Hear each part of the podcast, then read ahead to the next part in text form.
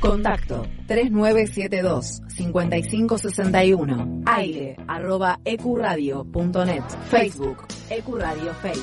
Twitter Ecuradio.net. Ecuradio, tu emisora. Fin. Espacio publicitario. Estos son mandamientos para ser un buen ñoño. Comerás pochoclos por sobre todas las cosas. No desearás el videojuego de tu prójimo. Santificarás a todos los cómics y los mangas.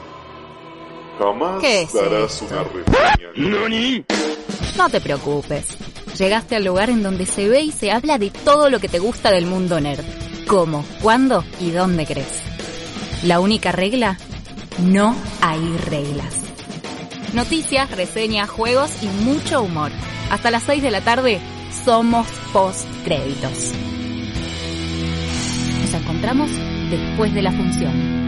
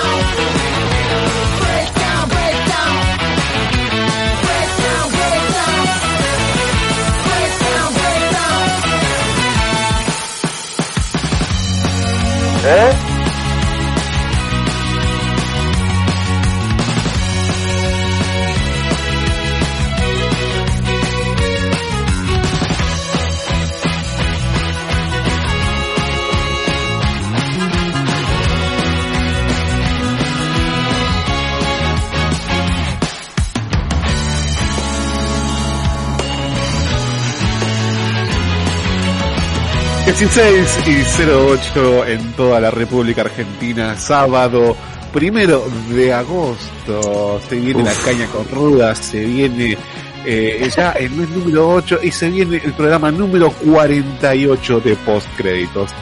Mi nombre es Jonathan Carretero, en su versión Carlitos, en mi versión congestionada por eh, la alergia. Estoy medio como, oye Tommy, como me decía un poco acá, eh, nuestra querida compañera Jackie Sama, nuestra señora de los monos chinos. ¿Cómo está Jackie? ¿Todo bien? Ah, Johnny, ¿cómo chingas?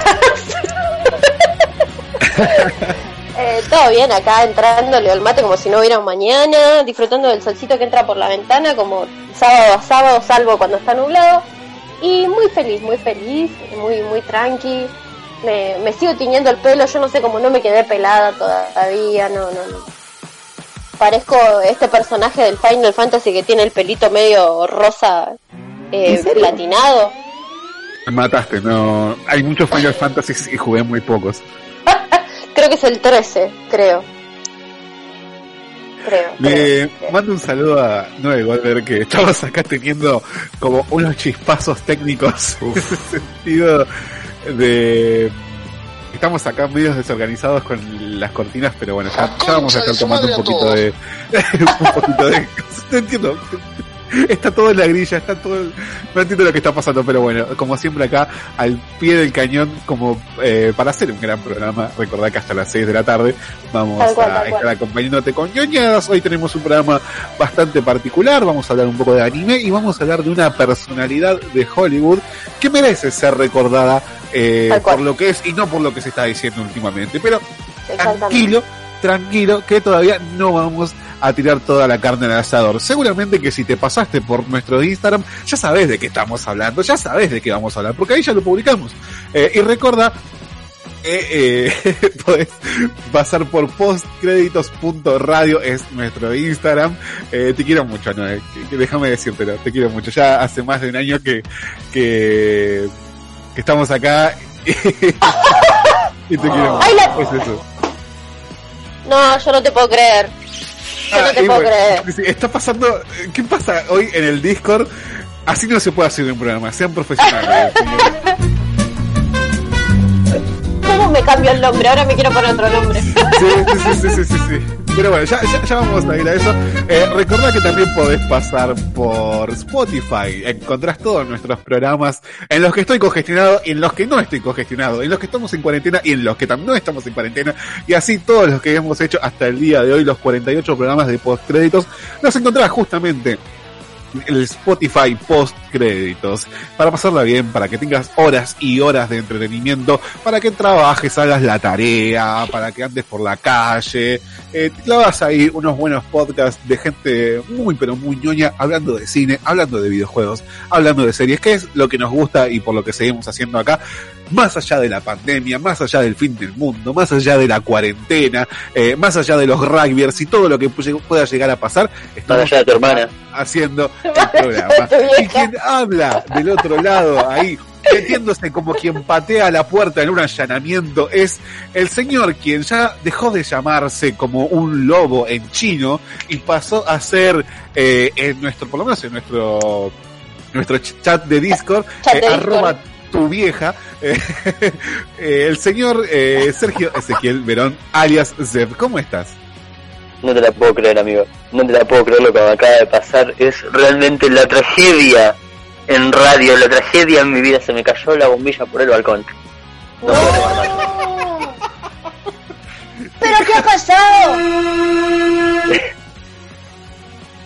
Las lágrimas recorren mi cara. ¿Posibilidad de recuperarlo? Sí, sí, tengo que darme la vuelta nada más. Pero, pero fue un momento desesperanzador. Buenas tardes, motherfuckers, ¿cómo están? ¿Todo bien? Moshi mosh. Ah, todo bien. ¿Qué tal la Bueno. semana, Sergio? Oh, bien, bien. Buena semana, damas y caballeros. Les informo que tengo computadora, así que me puedo poner al día a partir de hoy con anime y otras pendejadas de nuestro mundo Cuando- hermoso, mundo nerd. Cuando escuché que dijiste, les informo que tenemos co, me asusté. Y después cuando decía No, computadora, no, no. Me, me quedé tranquila. Como un infarto soy, ahí. inmor- soy inmortal hasta que se demuestre lo contrario, así que por el momento no tengo COVID-19 ni ninguna otra pendejada. Más que Wistan. un desorden de atención muy grande. Wistan, Wistan. ¿Qué tenés planeado viciar primero? ¿Qué es lo que decís? Esto le tengo que entrar sí o sí. Eh, no, tengo como Doki una lista de películas que ver con que tenemos con, con mi pareja, como por ejemplo terminar de ver Boku no Hero, que no terminamos la última temporada. Ok, ya está la película, Sí. por si no sabías también. Tremenda, tremenda la peli, tremenda la Eh, temporada. Es para ¿Sí? hablar la peli. Sí, sí, sí. Yo propongo que la toquemos eh, eh, la semana que viene. Bueno, tenemos un programa de radio, así que Sí, sí, sí, sí. Yo no sé si hay No mucho eh. hablar, pero es una cosa muy Y no, dura una, y- una hora y media, pero bueno. John, si, si la podemos hatear, tenemos mucho para hablar. Eh, sí, sí, qué sé yo. Hablando de hatear, ¿pudiste ver la serie que nos compete el día de hoy? Para ser honestos, no. Que Y lo realmente porque, porque me parecía interesante ver al Kun Agüero en, en anime. entonces Al seguramente clan vamos a- Agüero. Vamos a esperar a que llegue Alexis Tinti, que sí sé que fue la otra persona que vio la serie, como para poder eh, eh, hablar un poco de, de Tower of God, que en un ratito vamos a estar tocándola. Que creo que acá hoy hay grieta, y hay una grieta fuerte. ¿eh? Picante, qué lindo. Entonces, No, eh, ¿cómo volviendo a la pregunta que me habéis hecho sobre qué cosas que voy a viciar ahora, probablemente me repase un par de películas del mundo de Tarantino, porque quedé muy manija con Once Upon a Time in Hollywood, que la pude ver solamente una vez. Y, y me, voy a- me parece que me voy a entrar en el mundo de las películas Western, de las películas de vaqueros, que no, no vi muchas, pero Bueno, bien, bien. Django entonces es seguro una, una fija ahí en esta lista. Oh, Django ya hasta me sé los diálogos, amigo. No sé, me hablas de Tarantino, me hablas de western. la vuelva a ver. Sí, sí. Pero bueno, eso es, es lo que estuvo pasando en mi semana por el momento. No ¿Ves tuve algún tiempo de Estuve viendo esto que me El prospecto. Juegos, mm, la verdad no sé cómo... No, no, no me pude, puse a ver las cosas que puedo instalar en la computadora por el momento en cuanto a juegos. Eh, pero tengo entendido con, por según la recomendación del disco duro que me compré que, que tendría que poder correr un par de juegos potentes. Así que por el momento no tengo nada pensado. Che, tú el El nene. Red Red Redemption, el Red Red Redemption, nah, no lo puedo Es decir. imposible decir ese nombre. Eso. Es que el tema es que No, Johnny. nunca lo leí el título, me lo dijo Johnny. O sea, lo tengo de oído. Ah, me encanta. Red Red Redemption. Eh, eh, claro, en Vengadores. Eh, Grandes Rancho. Avengers. Red Red Avengers. Redemption. Eh, pero ese es un candidato. Si me dijiste que el uno es más, o menos ligero. Eh, El Red, es Red, un Red, juego sandbox. Te va a tomar sus 30 horas fácil. La verdad que no recuerdo con cuánto tardé en dármelo vuelta. Y la verdad que ofrece un montón de alternativas para perder tu vida adentro de ese juego. Así que eh, no sé si decirle ligero. Ah, ok. Pac-Man. Voy a jugar al Pac-Man. Bien, bien. Torneo de Super Mario. Jackie, ¿qué tal tu semana? Claro. Ay, pues qué manera de laburar, Dios mío. Para paren la pandemia, me quiero bajar, no aguanto más. Esto es muy estresante. O sea, yo trabajo en un local de, de, de venta de ropa y antes por lo menos entre cliente y cliente tenías tipo una pausita, te podías hacer un té, podías, no sé, cambiar la música, poner un opening de última. Pero... Escuchar, escuchar Hamilton en el trabajo. Es Alexander Ham. Ah, se a cantar. Siempre hacía lo es un mismo. programa si yo no me pongo a cantar. Es el único tema que se escuchó porque es el que siempre me canta. Sí, mal. Gomen. Pero ahora, eh, ya el lunes entras con todos los pedidos que entraron el fin de semana, que te los tenés que poner a armar, que tenés que ver si no le falta nada, contactar a los clientes, pasarles los, bancos para que depositen. Es un quilombo. Es Oh, hot sale esta semana. Eh, sí, bajaron los precios encima, así que fue una catarata de pedidos. De repente veníamos ATL. teniendo, qué sé yo, 10, 15 pedidos, pedidos y entraron 30 el lunes. Y fue como, chicos, por favor.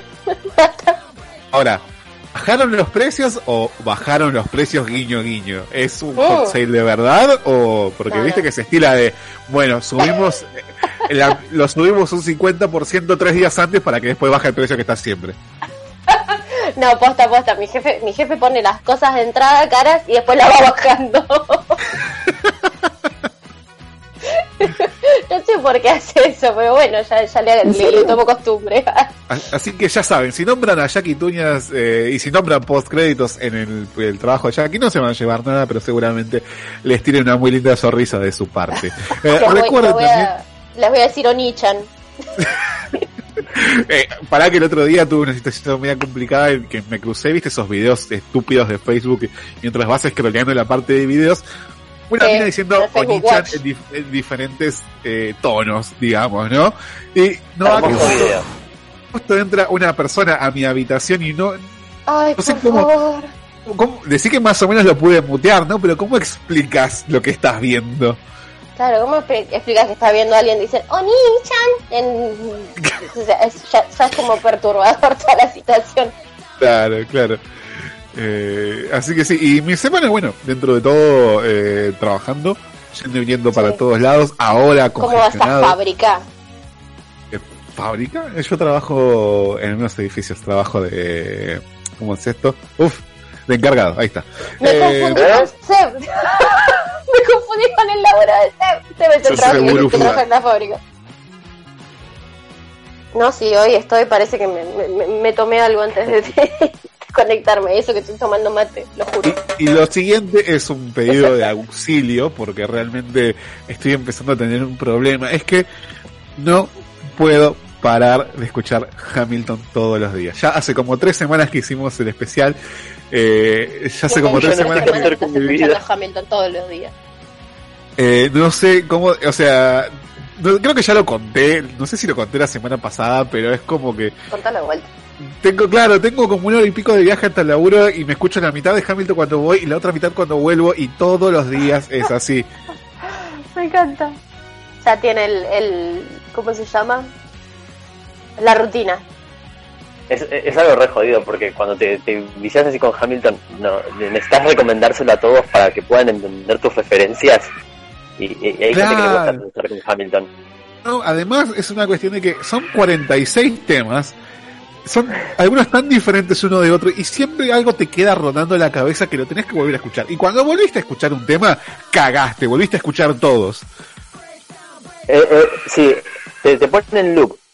A mí me pasó en la fábrica que, que me puse la lista de reproducción de Spotify, que me la armó Spotify, no la armé yo y no es que entré a el álbum de Hamilton. Estas recom- listas recomendadas que te hace, y la dejé de fondo. Y hay un par de temas que como son bien rap, a, lo- a los chicos de, de- de mi fábrica que, que no escuchan musicales, ¿no? Tipo, más allá de cumbia y rock no, no son de escuchar otros géneros.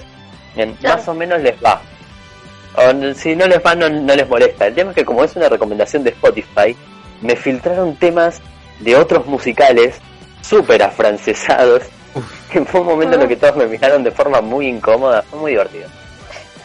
Estaban todos trabajando ahí escuchando escuchando música de Broadway, paliando como negros, muy- muy lindo. No, igual lo peor es que escuchando tanto Hamilton, dije, bueno, vamos a cerrar el círculo, vamos a hacerla bien. Y me puse a escuchar In the Heights, que es el otro musical de Lin Manuel Miranda que hizo antes de Hamilton, mucho antes. Es, y parece una extensión del mismo. Es, eh, bueno, si bien es su misma voz cantando, los temas son muy parecidos, tiene un ritmo muy, muy latino, muy salsero, viste, muy con ese, esa, esa impronta muy latina y, y me está encantando. Y tengo miedo de abrir otra caja de Pandora eh, y que no termine nunca esto. No, la verdad es que Lin Manuel Miranda, o sea, estuve viendo un par de cosas que estuvo haciendo. Eh, no llegué a ver todavía In the High y, y Hamilton no es, no es una casualidad. Hamilton no, no, no fue algo que tipo tiró y la pegó con suerte. En algún momento Lin Manuel Miranda le iba a pegar y si no era con Hamilton iba a ser con otra cosa porque es una bestia el chabón con lo que hace. De hecho, Además, una de las cosas que habían quedado que habían quedado fuera cuando habíamos hecho todo este análisis de Hamilton, sé que, que el chavo está trabajando para Disney. Sí, sí. De hecho, la próxima película va a salir de Disney y lo tiene él como productor musical, creo. Y estuvo trabajando con Mary Poppins, tiene temas de Moana. Ah, En los grandes Ay, de los temas de Moana. Moana son, son con él. se muere ahí de fondo. producidos por él. Y, y no, y casualmente que- son los temas que más tal vez recordás, o sea, yo ese tema de Moana, eh, el de Maui, que ahora no recuerdo cómo se llama, lo habré cantado Eh. 84 mil veces en el día a día y es como, el flaco tiene como ahí su You're pequeña, welcome. claro, su pequeña fórmula eh, como para hacer que eh, no te olvides. Yo siento que me está pasando con Hamilton lo que le pasaba a las nenas hace seis años con Frozen, viste que Me no podés parar de muero. escucharlo. Me muero de ternura. Qué lindo. En cuanto a... Ah, me olvidé lo que iba a decir, boludo. Qué sensación. Después soy yo la que Cero consume profesional, estupefacientes. Sí, sos vos. No, no, yo todavía no consumí nada. He estado todavía joven. No me arrepiento de nada. Eh, entre otras cosas, eh, esta semana estuve atento para ver si tenía suerte y me llegaban porque recordemos que PlayStation está regalando 10 dólares eh, de forma aleatoria a sus usuarios de PlayStation Plus y a ver si Mira, pintaba un poco de suerte y me caían esos 10 dólares. ¿Por qué, señoras y señores? Porque, y esto no es What? noticia, esto lo tiro así como así porque hoy no hay noticias, hoy es una charla un poquito más distendida. Está disponible, lo pusimos como noticia en nuestro Instagram, recordá postcréditos.radio en Instagram. Podés jugar el gran juego eh, estrenado en Xbox One y después saltó a Switch y ahora por fin cierra el círculo entre plataformas y ya está disponible para PlayStation 4 este juego que es una moda. Todo el mundo eh, amó cuando lo jugó. Eh, yo tuve la oportunidad de jugarlo con un amigo, Paul, te mando un saludo. Gran parte de su campaña, pero me encantaría poder agarrarlo de vuelta y terminarlo solo, que es el Cuphead, este juego Ah. especie plataformero run and gun, eh, en donde interpretamos a Cuphead justamente, eh, esta especie de dibujo animado de los 40, me animo a decir, que hace una apuesta con el diablo y pierde y tiene que ir a recolectar las almas de todas la- las personas que le deben algo al diablo para poder pagar su deuda, ¿no? Es una maravilla. Búsquense imágenes, búsquense videos, busquen incluso el soundtrack de Cuphead es, es precioso, es, es la aposta. Bueno, ya que hablamos de cosas distendidas, Cuphead es una de las cosas que tengo pendiente porque me parece re linda la estética. Creo ya que hoy también vamos a hablar de anime. Yo ni me volví a ver, me estoy volviendo a ver Tengen Topa. Bueno, está en Netflix. Me- Sí, sí, por eso me la estoy volviendo a ver y como digo siempre, qué fiesta de hype y adrenalina que tiene este anime. Me pasé el capítulo número 8 y 9, me los pasé llorando todo el tiempo. Fue Mi vida. Estoy condenado a llorar con esta serie. Condenadísimo. Así que nuevamente recomiendo Tengen Topa Gurren Lagan. Ah, hermosa, hermosa serie. ¿La Bueno, Kill llegaste a ver que- de los mismos creadores? Sí, ¿quién la, Kill la Kill yo la vi. Vi como unos 6 o 7 capítulos. ¿Qué te pareció, Jackie? Ay, a mí eh, me gusta como la... que mantengan como la estética de- del estudio. Eh, eso está buenísimo, tiene un montón de guiños y es bastante fumada, la verdad, eso también me encantó. El humor que maneja es excelente. Sí, me gusta la familiaridad que tiene la protagonista con la familia de la amiga. Como Sí, toda esa situación sí, sí. me encanta porque yo también era de ir y mudarme prácticamente a la casa de mis amigas cuando era chica y nada, me trae como muchos recuerdos. La Igual, si lo colgaste en el capítulo pude zafar. 7-8, es como largar Tengen Topa antes del, del twist de la mitad. Te falta la parte más, más pulenta, la más eh, Sí, sí, por eso no tengo una, una crítica desarrollada sobre Kill la Kill, o sea, no, no la juzgo ni como buen o mal anime, sino que tal vez no me llegó el momento de verla. Cuando dejo algo así Punchline, ¿la, vi- es que... ¿la vieron? ¿Al? Punchline. Punchline.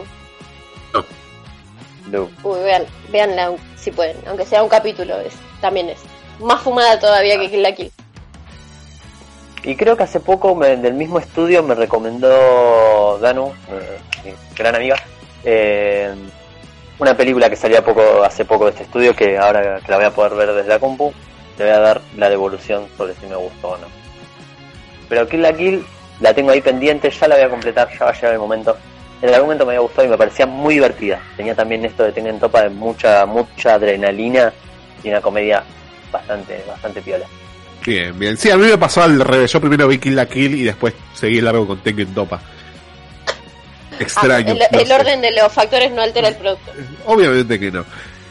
Eh, eh, En mi sucesión de pedidos de auxilio, tengo que pedir auxilio o reconocer que he vu- vuelto a caer en el vicio, vuelto a caer en el pozo más profundo de la dependencia tecnológica y he vuelto a un viejo mal que no me aquejaba desde hace algunos años. No sé si, ¿Te pasaste Eh, a Movistar? no, no, no, no sé si alguien tiene una idea. Sergio, vos capaz que podés tener una idea. No sé si te animás a tratar de adivinar qué, qué ha pasado. No, ni verga, amigo. Estoy, estoy como súper intrigado. Es un vicio que tiene que ver con el teléfono. Lo tiro por ahí, pista. Ah, no tengo ni idea. Odio los ¿Te el. Sims en el celular? No, no, no, no, no, no. Es un vicio que tiro otra pista, son dos pistas más y si no, bueno, lo tiro. Así que me ha quejado desde el 2016, junio de 2016 para ser más preciso. Ay. Ah, por qué mala memoria que tengo. me- Incluso vos me has visto eh, padecer este vicio y me has dicho, che, qué loable que sigas todavía con eso. Sí, sí, sí, es que me me acuerdo las conversaciones todo, pero no sé qué carajo estábamos hablando. ¿Qué te bajaste el POU? No, casi, casi. He vuelto al vicio del Pokémon Go, este, porque estaba al pedo. Eh, y, y, y la verdad Era tan que fácil. era tan fácil, viste que no era. Que era tan fácil. Eh, mi novia debe estar puteándome ahora porque el otro día. este. Me dice, ¿estás jugando Pokémon Go? Y digo, no. ¿Cómo sabía? Pero, pero, pero es tan obvio, ¿viste? Es tan obvia la mierda esa. Eh, pero en fin, está, está, está bastante entretenido, le metieron un montón de cosas. No juego más o menos desde el 2019, principios del 2019 más o menos. Eh, y le metieron mu- mucha cosita linda, está muy entretenido. Así que eh, si quieren entrarle, creo que es, es, es estar armando una linda comunidad porque ya se, se fue mucha de la gente que, que estaba jugando desde su computadora con hacks y te metía Ah, los 84 mil flights. cosas para hacerte la vida imposible y qué sé yo. Entonces eh, estaba bastante asequible para todo el mundo y, la verdad que sí, está, está, está bastante entretenido. Lo, lo- lo recomiendo ahora. Y mis shiny se deben estar cagando de risa ahí, tipo, señora, ¿va a volver o no va a volver? Se murieron de hambre. Aplicaste la gran tres, mis tres Mewtwo's. Bueno, yo todavía, por ejemplo, no llegué a, con... ¿Mm? Perdón. que yo todavía no llegué a capturar a Mewtwo, por ejemplo. Yo tengo la- la- las fotos de, de- de mi primera raid de Mewtwo, que fui toda con mi remera de Team Valor, toda re malota la piba. Bueno, por lo menos eras Team Valor, lo cual. Me eh, pedí el día en full. el laburo, boludo. No, no, no, no, no. Ah, Claro, yo por eso tal vez no, no, no avanzaba tanto con los Pokémon raros porque eh, siempre eh, las raids eran en un momento específico o con mucha gente o, Claro. o no había nadie o no podía ir porque estaba ocupado con otra cosa o lo que sea. Entonces lo juego en el colectivo mientras voy o vengo del laburo, escuchando Hamilton obviamente. Me encanta. ¿Cómo tú respondes? ¿Ibas a decir Sergio? No, yo hace un tiempo me había enganchado con el juego que maneja la misma lógica que el Pokémon GO, pero que es de Harry Potter. Y, y Ah. para mí ha sido un juego interesante. Pasa que como no, no soy mucho de los juegos, eventualmente me cansé rápido cuando vi que las cosas se pusieron difíciles y lo abandoné. Claro. Pero, pero me gusta mucho la lógica de estos jueguitos. Me, me parecen como, me parecen súper futuristas. Súper futuristas. Y hablando de Pokémon, mi nena se lo está viendo. Ergo, yo también lo estoy viendo. Y llegué a la conclusión de que Ash era un dramático. Llegó un capítulo en lo que se encuentra con un Dito, para los que no saben, no creo que no lo sepan, pero por las dudas lo aclaro. Dito es un Pokémon que copia. Se transforma en otros Pokémon. Y cuando Ash pelea con este Pokémon que copia a su Bulbasaur y su Bulbasaur pierde, termina Ash, la- termina Ash mirando una ventana diciendo, "Ah, ¿cómo puede ser? Perdí con una falsificación. Chabón, ¿qué, qué nivel de drama? Perdiste una película. Ese boludo. Gracias, no, no lo podría haber dicho mejor. Pero, en fin, muy divertido Pokémon. ¿eh? ¿Ustedes hasta, Eh. qué, hasta qué generación vieron? Así, full, Eh. full, hasta las Islas Naranja. Hasta todo lo que es el arco de las Islas Naranja, que eh, es, digamos, creo que es tipo... Decime acuerdo los si viene- iniciales, yo me guío por los iniciales. Claro, yo no me acuerdo si viene antes o después de Yoto, ahí te digo. Yo llegué Yo tuve- hasta es que la tercera, si no me aparece... equivoco. pues, creo...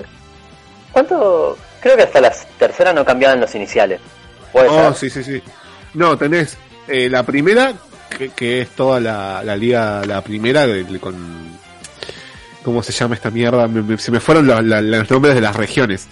Pero está la primera, que los iniciales son Bulbasaur de Charmander y Squirtle. Eh, Después no sé si viene Islas Naranja. Creo que no.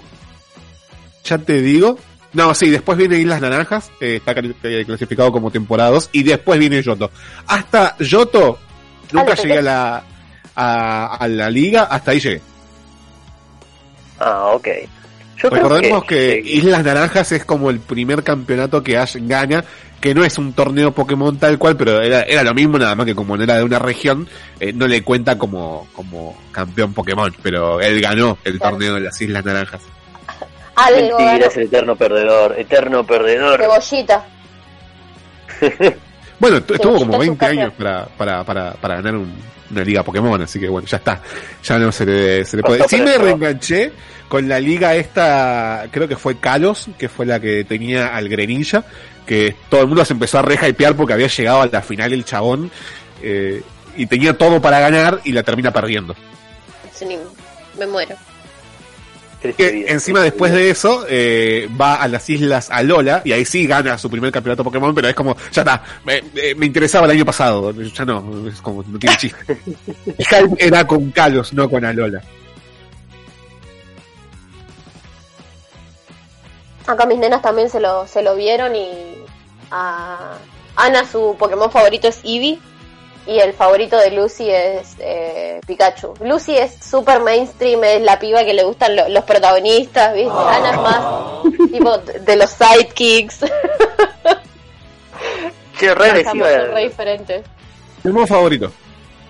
No, perdón, mi hija es re mainstream. Es que sí, ha- ha- hablemos las cosas como son. Amiga, Pikachu es la posta. Pikachu es el mejor Pokémon de todos los Pokémon, pero Eh, qué sé yo. Esa ratita Es el se más la pasó popular, cogiéndose a es- todos en la serie. Lo hicieron para que te guste. Bueno, hubo una noticia que trascendió estos días que fue que un fanático pudo traducir el lenguaje de Pikachu y qué Ah, quiere decir según el cómo conjugue las palabras de su idioma. Claro, si es pica pica, si es pica pi, si es... Claro, la próxima les juro que les traigo el diccionario Pikachu para que Me encanta. Pero, pero sí, existe Amo. eso. Sergio, Amo, amo, amo. eh, Pokémon favorito. Pokémon favorita. Uh, tenemos un re problema con eso porque posta, posta me gustan mucho los Pokémon. Ahora por el que a- el que me hice me hice con porcelana fría te podría decir que es Coffin, pero sería una vil mentira. Tengo tengo mucho cariño tengo mucho cariño hacia Bulbasaur. Es un Oh. gran inicial. Siempre es mi inicial de primera generación, así que bien ahí. Eh, Jackie, Pokémon favorito y ¿tenés un inicial? Ah, perdón, no, no terminé con vos. Sergio. No, no, es que quería decir que me, me gustan mucho las, las evoluciones finales de, de Squirtle y, y Bulbasaur. El Venusaur y Blastoise. Claro, O sea, ¿cómo no me va a gustar Blastoise que tiene como dos cañones en la espalda? claro. Es rebadas. Medio Digimon ya a esta altura. Es rebadas. Amo. Es re va. Jackie. Sí. Eh, mi inicial favorito es Torchic. Bueno, ya Eh. una generación, un par, un par de generaciones más adelante. Es que lo más amo, tipo. que hay, Torchi. Aparte, Blaziken es como tiene toda la puta facha. Mí- Mírenlo, que destila, no sabe, eh, elegancia. el Torchic es como Chicken Little pero en naranja. Hermoso. Le faltan los anteojitos nada más. Es un pollito que escupe fuego. Imagínatelo. Es buenísimo. Es todo lo que está bien, es todo lo que está bien. Y mi otro Pokémon favorito, favorito es Gardevoir. Gardevoir, ok, por el estilo me imagino entonces. ¿Cómo se llama? Gardevoir, búsquenlo. Que no, no, hagan esto, háganse un favor y no pongan Rule 34 No, Gardevoir. no, no, no, no, no, no, no, por favor, no, no. No, no busquen Rule 34 nada. Vamos, empecemos por eso. Oiga, oiga, usted no me, usted no me va a decir qué hacer. Claro, claro. Eh, por mi parte, creo que mi inicial siempre, por lo menos de primera generación, es eh, Bulbasaur. De la segunda es Totodile, eso no se negocia. Pero Ay, si tengo que decir un favorito, tiene que ser Cubone y su consecuente evolución Marowak. Pero por la historia que acarrean, es lo que me encanta. Ay, la historia de... No, lloro, lloro, lloro, lloro. Lloro mares. Y a quien también le voy a preguntar cuál que es es- su Pokémon favorito. Y seguramente me diga, no, no jugué Pokémon. Es el señor Alexis Inti, Alex Julio. ¿Cómo estás? ¿Todo bien? Oh, hi guys, how are you today? Hi, Tinty. Esa Oh, voz de indio que pone. ¿Cómo andan muchachos? Bueno, mi, escuché un poquito de eso. Mi inicial favorito es Mewtwo y Rinamon. Enamoramos todísimo. Aguante Rinamón, loco. Y mi Pokémon favorito es probablemente el Velociraptor, pero Jurassic Park 2. Así que bueno. Uh, ese está re bueno. De toda la puta facha.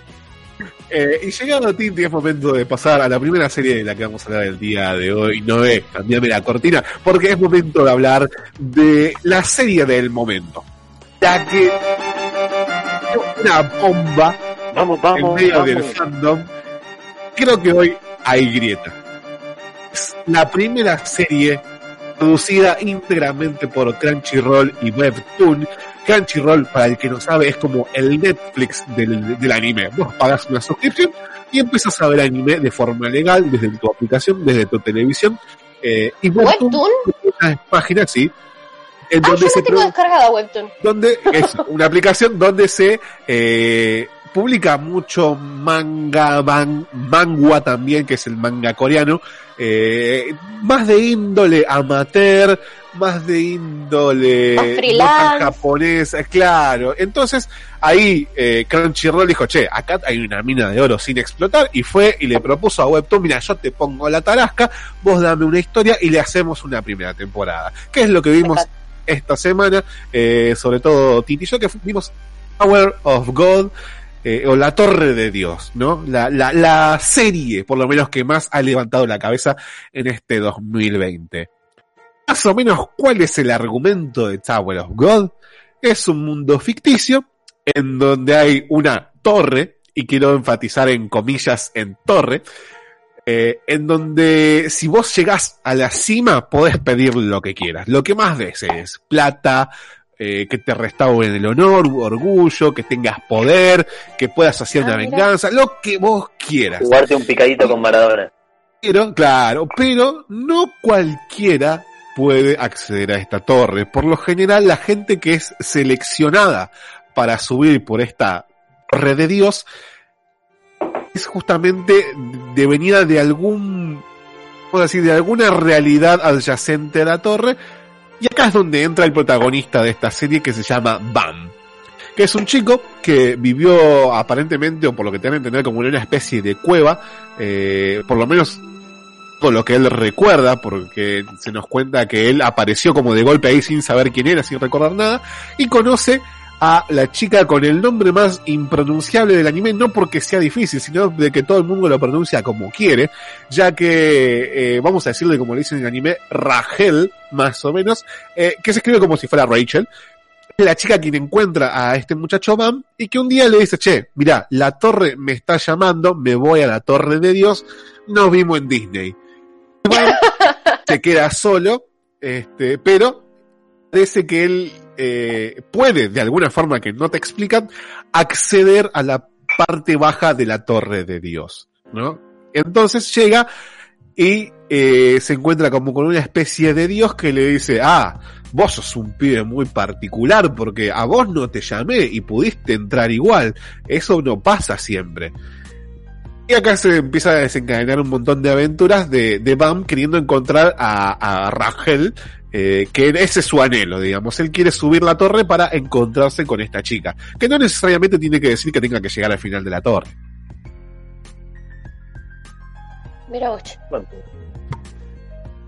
A ver, quiero primero escuchar la opinión de, de Tinti. Eh, Tinti, ¿cómo, ¿qué te pareció? ¿Cómo, cómo, cómo te, te, te enganchó esta serie? ¿Qué, ¿Qué fue lo que te pasó?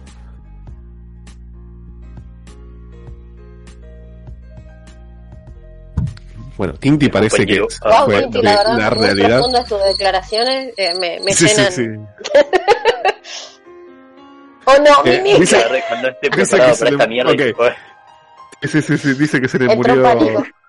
Dice que venía ok, hay, hay problemas técnicos con el micrófono de Tinti. Recordemos que esto lo estamos haciendo cada uno desde nuestra casa. Todo con la operación. Ahí está, te escuchamos. Muy bajito, pero te escuchamos. Bueno, esa fue toda mi opinión de Tower of God. La verdad que Espero que les haya gustado. Chao. Chao. Eh, estaba diciendo de que vi Tower of God porque me la recomendó mucha gente y entiendo por qué puede llegar a enganchar, supongo primero por la animación, porque la verdad que está bastante, bastante bien hecha. Eh, pero es un anime que tiene, tiene sus particularidades, ¿no? Eh, y por particularidades me refiero a problemas. A mí me gustó. ¿Estoy hablando bajito? Estás muy bajito. Estás como lejos. Oh, no. Proyecte, mi hijo, proyecte. ¿Ahí? Come closer. Ahí está. Ok, estoy pegado al micrófono, así que... me bueno, encanta. Como les decía- igual. Ok, les comentaba. Tower of God Era una SMR esto. Me gustó a mí. La verdad que tiene. Me gustó por la animación. Y me gustó porque es, tiene, tiene ese síndrome que tiene un par de series como, como Haikyuu. Que es que no hay realmente como una sensación de villano a través de toda la temporada. Es como que es bastante como relajado todo. Todos se hacen amigos al final de la serie. Eh, hay como muchas conexiones entre personajes. Algunos interesantes, otros bastante no. Me hizo acordar mucho a Hunter x Hunter.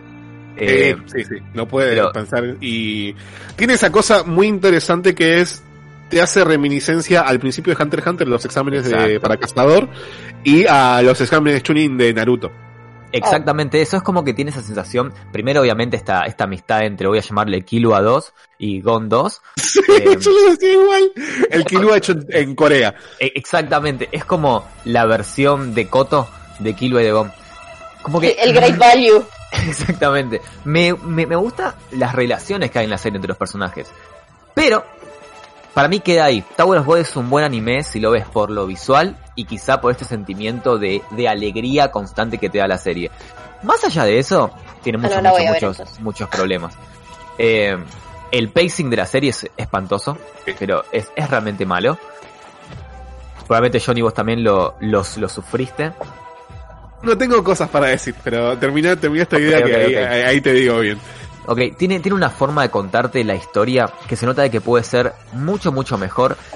Porque le falta tiempo de procesar muchas cosas que van pasando. Sobre todo muchos, comillas, comillas, giros de trama que hay en el medio. Que parecen a veces o extremadamente estúpidos o extremadamente mal puestos en medio de la temporada. Sobre todo porque es una temporada corta, creo que son 13 o 14 capítulos. Después hay decisiones de personajes, por ejemplo Van, que es Gon, que es el personaje principal, el cual tenés ganas de cachetearlo para el final de temporada como amigo date cuenta, sos un tonto. Y tiene un problema muy grande que para mí es como lo que me terminó de complicar llegar al final de la serie, es que el sistema de magia que, que utiliza está muy mal explicado. Pero es ridículo lo mal explicado que está. ¿Lo entendés? Sí, lo entendés. Pero al, al ser tan parecido a Hunter x Hunter en muchas cosas, y Hunter x Hunter tiene un sistema de magia impecable, un sistema como se, dice Hard Magic, que es está explicado de punta a punta y todo tiene sentido. Tower of God toca unas escalas de poder que son estúpidas. Hay un personaje que vos pensás que está roto desde el principio y te das cuenta en cierto punto de que no, pero después te demuestra que estaba rotísimo. Tenés personajes que no pinchan ni cortan hasta que se vuelven súper poderosos en un solo capítulo después son basura en el otro. Entonces, es esos animes que buscan tener impacto en cada capítulo. Por ejemplo, oh, estoy perdiendo, pero tiene un poder que no te voy a explicar jamás en la vida dónde salió hasta el final de la temporada y tampoco va a tener mucho sentido y voy a resolver toda la situación. Y es como que es la peor forma de poder afrontar para mí una trama. Si tenés que sacarte cartas del bolsillo en cada capítulo porque tenés que generar impacto visual por lo que está pasando.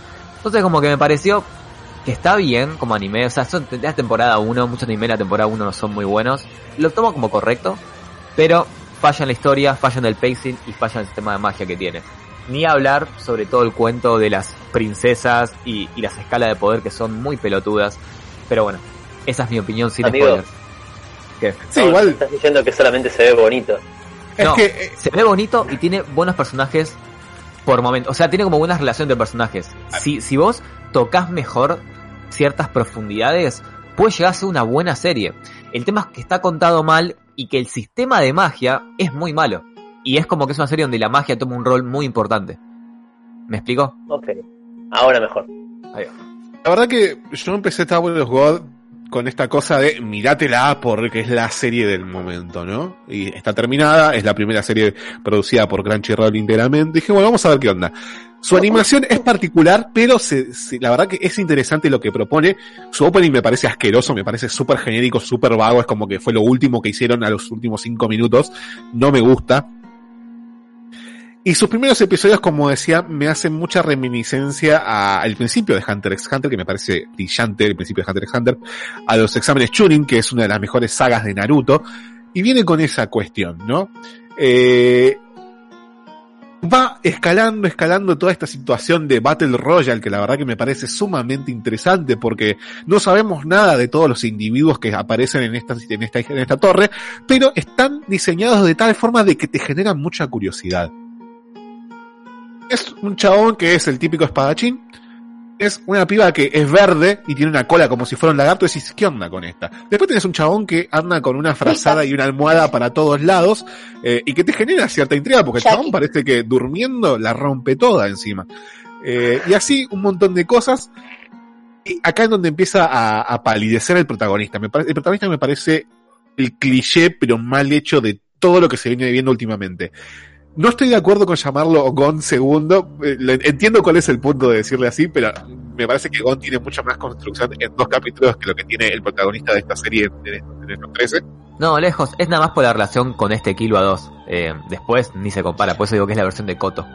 Pero porque te intentan un misterio que es, no sabemos, eh, este protagonista no sabe cuál es su pasado desde tal punto de su vida. Si el protagonista no es interesante, es un misterio que no me interesa saber. Eh, bueno, yo ahí a mí sí me, interesaba, la verdad. Porque, a ver, teniendo, siendo como punto, digamos, fuerte de la trama, ¿no? La relación con Rachel. Y por qué Rachel no lo quiere en su vida. Y por qué el flaco este puede usar poderes místicos, inmortales, supremos, que no requieren ningún tipo de sistema de magia que todo el mundo trabaja en la serie. Digo, bueno, ¿de dónde saliste? O sea, ¿de, ¿que sos un dios? ¿Que no, no, no, no respetás lo que el resto de los mortales tienen que? No es el problema con el protagonista. Primero, es un protagonista al que lo carrea todo el mundo. En el sentido de que Sí, de una. un protagonista que nunca hace nada por sí mismo. Todo el mundo le da todo en bandeja. Y me estás presentando a este personaje en un contexto en donde decís la torre de Dios, en donde solamente pueden ir los elegidos y solamente los más papoteados van a poder subir. Es un protagonista al que literalmente le regalan todo. Es como, toma este ascensor y subí hasta, hasta la cima. Es estupidísimo. Claro, y, El primer episodio bueno, le regalan una espada rotísima que en teoría no le tendría que funcionar, pero le funciona porque él es especial. ¿Por qué? Porque él es el elegido. Y ya con la premisa del elegido me cagaste todo. Bueno, pero ahí está el tema, no es que el flaco sea el elegido, es justamente que no sabes qué es. Y, a ver, yo entiendo de que no porque haya un misterio así, la trama va a ser buena, justamente un problema para mí es cómo está contado todo, pero espero, o sea, por eso digo que espero, porque no, no, no te explican nada de lo que está pasando, que la justificación de las facilidades que tuvo Van sea que es un dios o algo parecido. O sea, si, si el flaco tiene todas estas cosas y nadie lo, lo conoce ni lo juna, entonces no entiendo qué está pasando. ¿Me explico? Claro. Como que únicamente debe ser el hijo del rey, el único hijo varón. O- ok, supongo que entonces los los vienen a ser los tuning de este de esta serie, los, los, los administradores, entonces lo conocen y por eso lo ayudan. Esa es la explicación. ¿Cuál es la explicación? Es medio una forma de contar bastante chota una historia. No, la verdad que se, se siente como que tiene un mundo en su cabeza el autor, pero no sabe cómo, Plasmarlo. cómo plasmarlo, tal cual. Eh, la verdad que no me gusta cuando te dicen que un protagonista es especial sin decirte por qué. Exactamente. Eh, y en ese sentido, eh, al todo el mundo hacer todo por él, porque la primera prueba la pasa con un montón de ayuda para poder subir a la torre. Y después en esa segunda prueba se encuentra con alguien que le resuelve toda, todo, ese, esa segunda prueba. Y después de eso es como, todo es una pasarela para el chabón, porque nunca pelea, nunca resuelve nada, nunca piensa de, che, ¿cómo puedo resolver esto? No, porque lo resuelven otros personajes por él. Bueno, ahí es donde está el síndrome de, de Hunter x Hunter, que es muy loco. Por ejemplo, Killua llega un punto de la historia que es eh, tirando al arco de las, de las quimeras, eh, o de las, este, mm, ¿cómo se dicen en español? Eh, Amigas Jiménez, sí, está bien. ok, está bien. Este, en la cual vos ves que Killua moriría por Gon, ¿no? Como que en lo que te puedo ayudar, negro te ayuda, aunque tenga que morir yo, vos vas a progresar. Pero se entiende porque hay una construcción de 100 capítulos antes. Acá no entiendo por qué el Kun Agüero, que me encanta llame Kun Agüero, eh, sí, realmente lo, se- quiere- lo, lo ama a Van a dos capítulos. Como que quiero proteger esa sonrisa. Y es como, amigo, te conozco hace 20 minutos. Literal. Muy bien. ¿Quién sos? ¿Quién te juna, Kun? O sea, Explicamos un poquito. problema. Creo que el autor se basó mucho en Hunter x Hunter. Sí, pero se adelantó como. Sí, como tres sagas. Sí, eh, hay un personaje que se llama Kun Agüero, literalmente se llama Kun Agüero, y no es casualidad, es por el futbolista, porque el mangaka Lee Jong-hui es fanático del, de Kun Agüero. Y la primera vez que lo escuché me cagué de risa, y después es como cada vez que se nombraba el nombre de este, de este chabón, es como que muy en el fondo en mi corazón empezaba a sonar un poquito el himno nacional, ¿viste? Pero creo que los secundarios es el soporte por el cual la serie no se hace aburrida, porque tenés al Kun Abuelo que presenta más que nada una, una premisa medianamente interesante, muy, muy, muy tilúa, eso sí. La comparación creo que le calza perfecto porque hasta su pasado parece muy similar. El chabón viene de una familia que parece muy poderosa y que lo rajaron, no se saben por qué. Y después tenemos al lagarto, que no me acuerdo cómo se llama, que se roba todos los momentos cómicos de la serie. Sí, el típico tanque divertido porque es muy grande y es muy tonto. Claro, básicamente es el, el, el hombre cerdo de Kimetsu no Yaiba. Claro. Es así. ¿Inosuke? Sí. Menos down, pero, pero sí, va, va por ahí. Después tengo una- un problema porque veo el nombre y es como, soy como Nelson, digo, hay dos grandes mentiras en este título, porque tiene nada de torre. Y son como mundos aleatorios conectados, vaya a saber uno por qué. Es muy, muy parecido al sistema que tenía Sword Art Online en la primera temporada, que vos veías una torre de fuera, pero eran todos como, cada, cada piso era básicamente un planeta. No, pero a- ahí sí estoy en desacuerdo. ¿eh? Es una torre. El tema es que no te muestran cuál es ni la plenitud ni la longitud de la torre, pero se entiende de que hay pisos, ah, como dijiste perfecto, como en, en SAO, en el cual cada piso es un mundo. Pero siempre te contextualizan en que, por ejemplo, no existe un cielo porque están dentro de una torre. Solamente que no ves el dibujo de la torre. O sea, Pero dentro de Tal vez lo están guardando para el final. de la torre, puede ser. tienes otra cosa que te dicen, no, solamente los más zarpados, que son muy poca gente, van a llegar a la cima de la torre. Pero ¿sabes qué? Tenemos esta cantidad de chabones que te van a enseñar cómo subir la torre, que son 84.000, que, que ya subieron. Entonces le quita como esa cosa, esa, esa epicidad al llegar a la final de la torre, porque hay como instructores o gente que les toma pruebas en la mitad de, de su recorrido, que es gente que ya pudo subir hasta la cima. Y es como que me digas que al One Piece lo encontró eh, me- medio planeta antes de que lo encuentre los Mugiwara. Le quita como esa epicidad. Después, siguiendo con. Bueno, la verdad que sus primeros. Igual, ojo, sus primeros cinco capítulos me gustaron muchísimo. Eh, lo que son, digamos, hasta la, la prueba en donde se enfrentan por equipos por una corona. Me parece que va bastante bien, es súper entretenida, la animación está bastante bien. Y ahí de repente la serie decide meter el freno de mano mal y pasa de ser eh, los exámenes tuning a vamos todos a, a la escuelita a aprender cómo se pelea en esta torre, que no sé por qué meten ese freno y literalmente van a una escuela dentro de la torre y a todos los dividen como en subcategorías y les empiezan a enseñar cómo usar magia o cómo pelear con una lanza y me pareció como carajo esto. Bueno, esa parte a mí no me molestó porque fue como eh, el entrenamiento obligatorio de todo anime, viste como ese, ese mini arco de no sabes cuáles son tus poderes, entrenate. Me pareció que tuvo sentido y no tuvo sentido. Tuvo sentido para ciertos personajes, por ejemplo el rubio este que lo odio, que es un... fo- es el peor personaje que vi en mi vida. Pero tuvo sentido, por ejemplo, para Van. Pero no para el resto, por estos está- están todos rotos. O sea, por ejemplo, las princesas, ¿para qué van a hacer un entrenamiento si están rotas de nacimiento? Y mismo tienen armas que están rotas. No tiene sentido. ¿Por qué Kun no aprobó desde el vamos? Porque es el más roto de todos. No lo entiendo. Pero para Van, servía. O sea, siento como que este, este autor dijo, tiene que estar este arco obligatorio forzado porque mi chabón principal es Pete. Entonces tenemos que hacer que no sea tan Pete. Lo cual es muy loco, porque la serie termina y es igual de Pete. Pero bueno, como Eh, tengo un gran problema que es, la serie se llama La Torre de Dios y en la primera temporada nunca siquiera llegan a la torre. Y me decís, bueno, no, porque hay una construcción. No, porque desde el primer capítulo, insisto con esta premisa, vos te dicen que la torre es como hacen filtros. Es un, eh, o sea, el primer ep- episodio es una prueba para saber si vos podés subir a la torre, que es meterte en un lugar con agua a, a romper una pelota que hay en el medio del agua mientras una anguila te quiere comer. Esa supuestamente es la prueba para ver si vos sos digno de subir a la torre. Termina un la Harry Potter eso. sos transportado, sos transportado a una especie de páramo en donde te tenés que pelear con todo el mundo y la mitad que sobreviva va a poder subir a la torre. Pero no, pero creo, creo que no entendiste ahí cuál es la premisa. O sea, ellos desde que arrancan el Battle Royale están en la torre. El chiste no es quién es digno de subir, es quién es digno de llegar a la cima.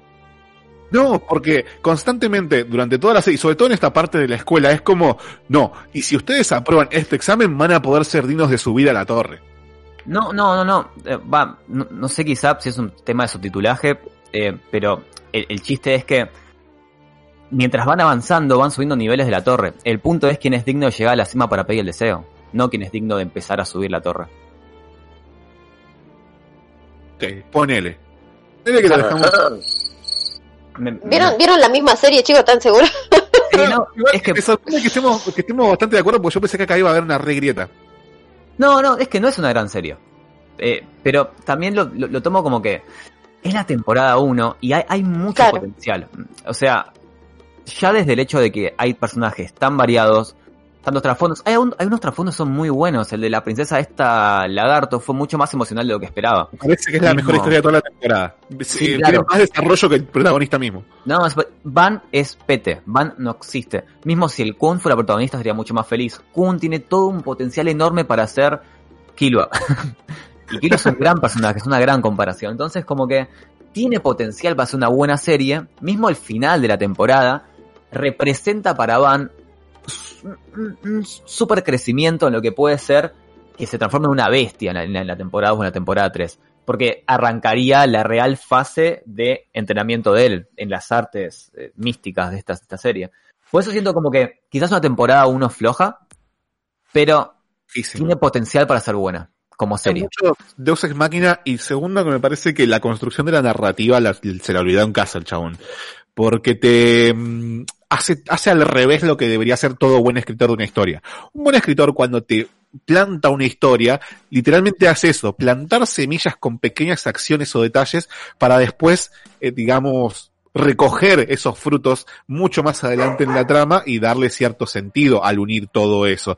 Pero acá lo que hace el, el mangaka eh, de, de Tower of God es tirarte un, un- acción choqueante, como por ejemplo que se revela un villano en esta temporada, eh, y en el último capítulo te explica cuál es el, el por qué. Es como, no, maestro, es al revés. Ah, I don't know, mate. O sea, pensá que hizo justamente lo que dijiste, que hace un buen, una buena historia, nada más que la ejecutó como el orto. Pero o sea, vos tenés un villano que se vuelve un villano por un plot twist. Esto es lo que pasó en la serie. Tenías un personaje que no parecía un villano hasta que se volvió un villano y te explicó por qué es un villano. No está mal. Para mí, para mí es, storytelling. es un plot twist, es un Deus Ex Máquina, ¿entendés? Porque, como que me digas, estamos en Harry Potter 7, ¿no? Y Harry Potter de repente está peleando con Voldemort en la batalla final y dice, invoca un meteorito que te rompa la cabeza a Voldemort y dice, ah, no, porque no te conté, yo del, del libro número uno estoy entrenando para traer meteoritos y romperle la cabeza a la gente, pero nunca te lo mostramos. Pero es lo que pasó en Harry Potter con Snape, boludo. O sea, en, eh, Snape era un tipo malo hasta que hubo un plot twist que lo hizo bueno y te explicaban por qué es un tipo bueno y por qué todo lo que hizo por Harry fue bueno para él. No, Es lo mismo, cuando- pero al revés. cuando se hace, no, tampoco es para discutir de Harry Potter, pero cuando se hace toda la recapitulación de Snape en Harry Potter, le Hablemos, de Harry Potter mejor. te muestran, te muestran, te- te muestran, eh, las mismas acciones que hizo Snape que te mostraban en las películas, pero con otro filtro, y eso cambia el desenlace, ¿no? Que te muestran cosas que Snape nunca hizo, que un poco hay, no voy a decir que no, pero este creo que está construido de otra forma. Acá eh, el mangaka pierde tiempo en un montón de boludeces que no tienen sentido, más allá de uno o dos detalles, y después como, ah, no, pero no sabías que esto significa esto, es como, no tiene sentido tu construcción de, de, de personaje, chabón. Me estás tirando las cosas después del shock. Es como, tira la revelación del villano como para que a mí me sorprenda, pero obviamente me va a sorprender si no me das indicios. Y así me parece que estás construyendo la trama un poco basura, está siendo un poco mierda. Difiero, pero en- entiendo a dónde va. O sea, es- es- creo que es un tema ya de. Yo creo que lo que hizo no estuvo mal a un nivel como vos construís un personaje o pones un plot twist o generas un villano. Simplemente creo que está mal ejecutado. Pero no, no creo que eh, la base de la idea sea mala en sí. Nada más creo que nada de la serie está explicado bien. No, creo que la verdad que a mí no me dejaron ganas de una segunda temporada. A, a No sé mí qué sí. onda la gente. Eh, la verdad que no sé. No es lo peor que he visto en el año, ni a palos. Eh, pero no, no, la verdad que no tengo muchas ganas de seguir una segunda temporada. Sí, me causa mucha intriga The God of High School, que es una serie también de Crunchyroll, también con esta cosa de Dios, la verdad que no tengo mucha idea de qué se trata, pero se ve bastante bien, así que seguramente sea la próxima que toquemos de, proveniente de Crunchyroll. Es No sé si- el opening es muy bueno. No sé si tenés algo para decir más, Tinti, sobre eh, Tower of God.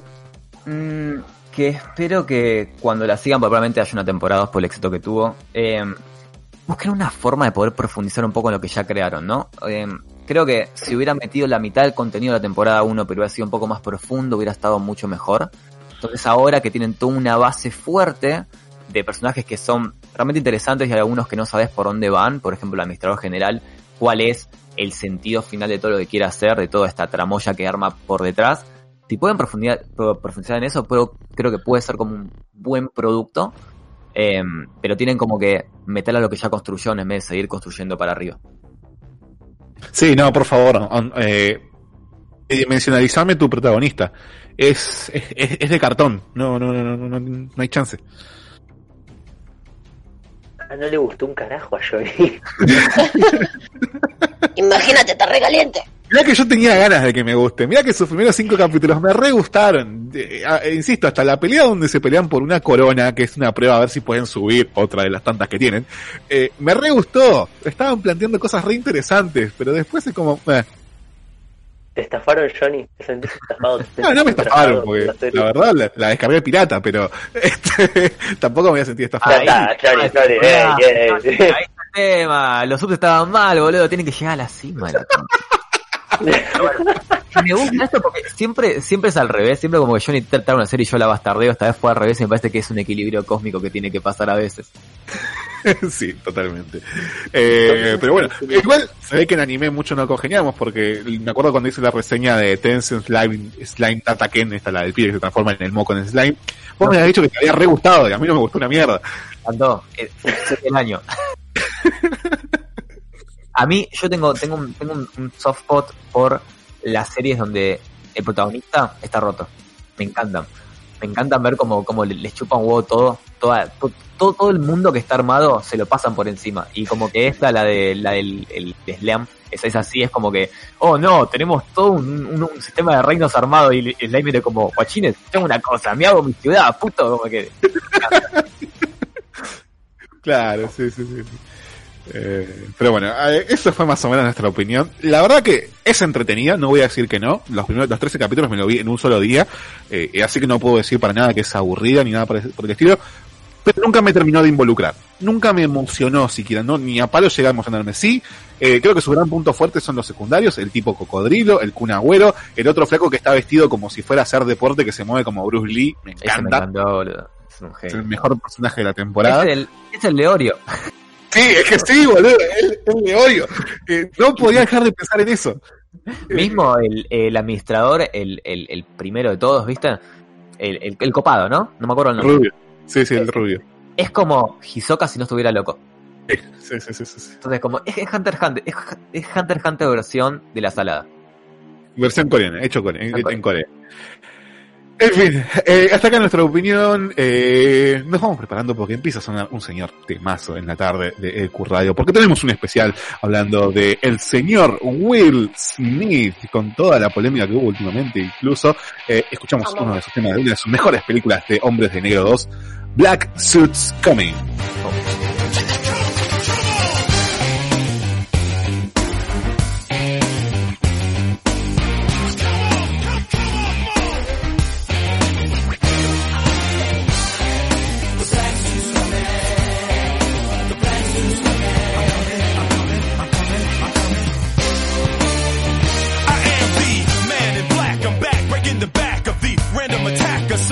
the slack, yo, I'm dangerous. I've been trained to bust when a stranger fuss trying to endanger us. Praise me, y'all. Don't nothing phase me, y'all. When they see me, they gaze me, y'all. Crazy, y'all. They say I'm a myth. Trust me, if somebody ripped out of the depths of your imaginations appears Will Smith.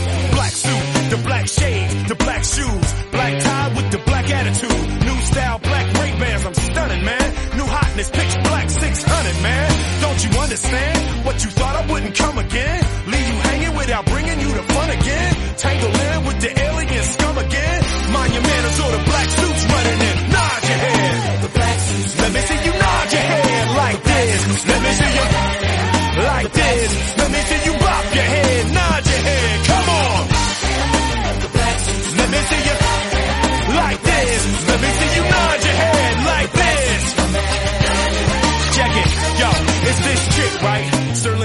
Making me sick, right? Earth is worthless to her, she be tripping like threatening me and my men's trying to get the light, thinking she's superwoman, but black kryptonite, finishing whatever you start, son. The best looking crime fighter since myself in part one. Better act right and play nice and sing along, cause K is back any height. What? Bring it on! Uh. Wanna brawl with me? Tryna brawl with me? Uh. Uh. What? What? Yo. What? What? Then let me see you. Just come on. Just come on and nod your head like this. Let me see you nod your head. Let me see you nod your head like this. Let me see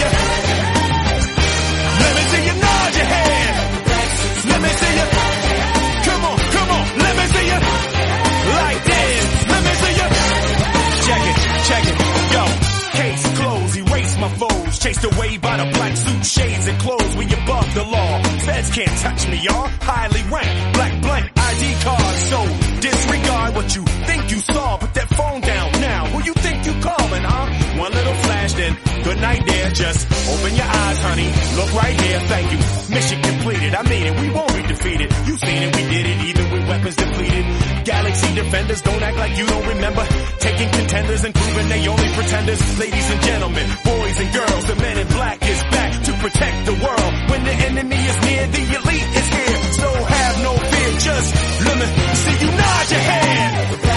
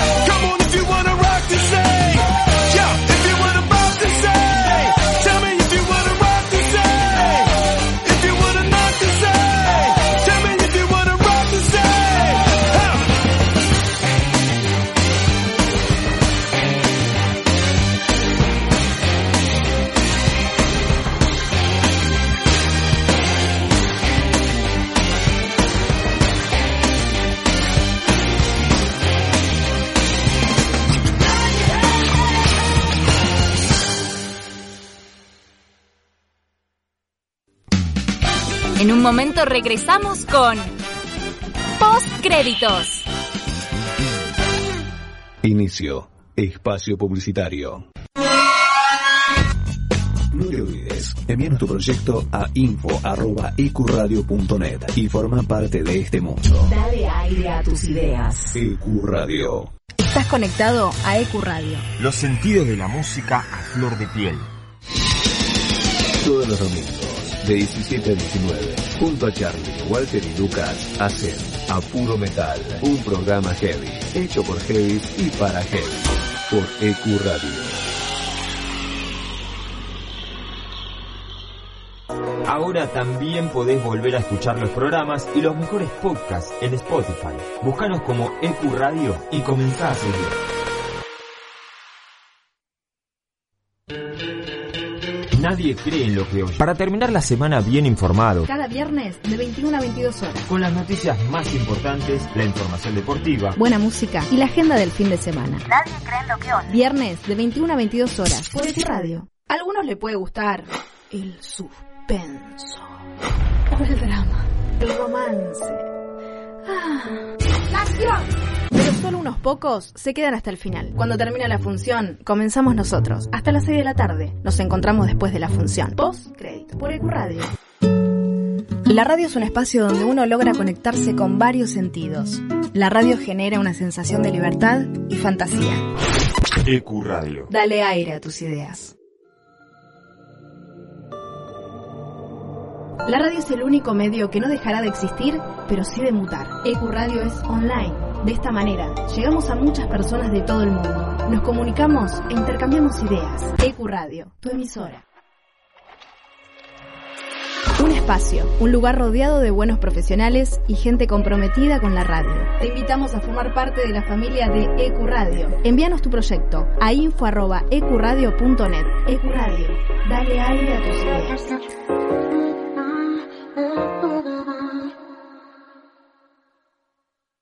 Experiencia Saturno. Atrévete a vivir un mundo nuevo. Sábados, de 20 a 22. Anímate a la Experiencia Saturno. No dejes de estar conectado. EQ Radio en Facebook, en Instagram, en Twitter. Búscanos con EQ Radio. Divertite, conectate, conoce todo eso y más por EQ Radio. Todos los sábados de 14 a 16 horas, Cruce Peligroso. Bandas, exclusivos, entrevistas. Cruce Peligroso, por EQ. La música, el cine y el arte que nos transportan a otras dimensiones, paisajes y espacios. Con la conducción de Miki Martínez, El Niño Perpetuo, para el adulto en eterna espera, por EQ Radio. Volvimos renovados.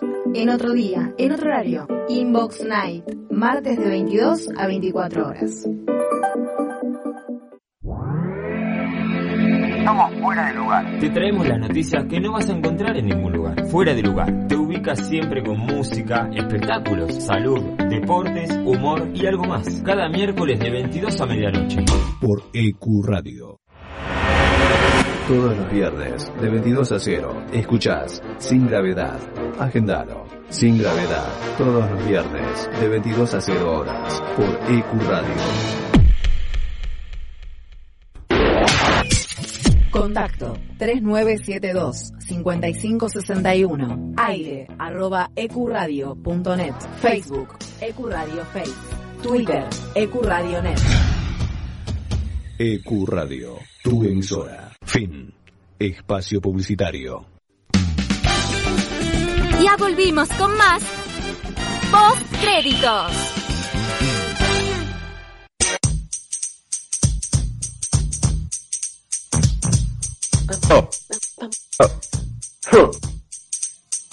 Estaba con los chicos.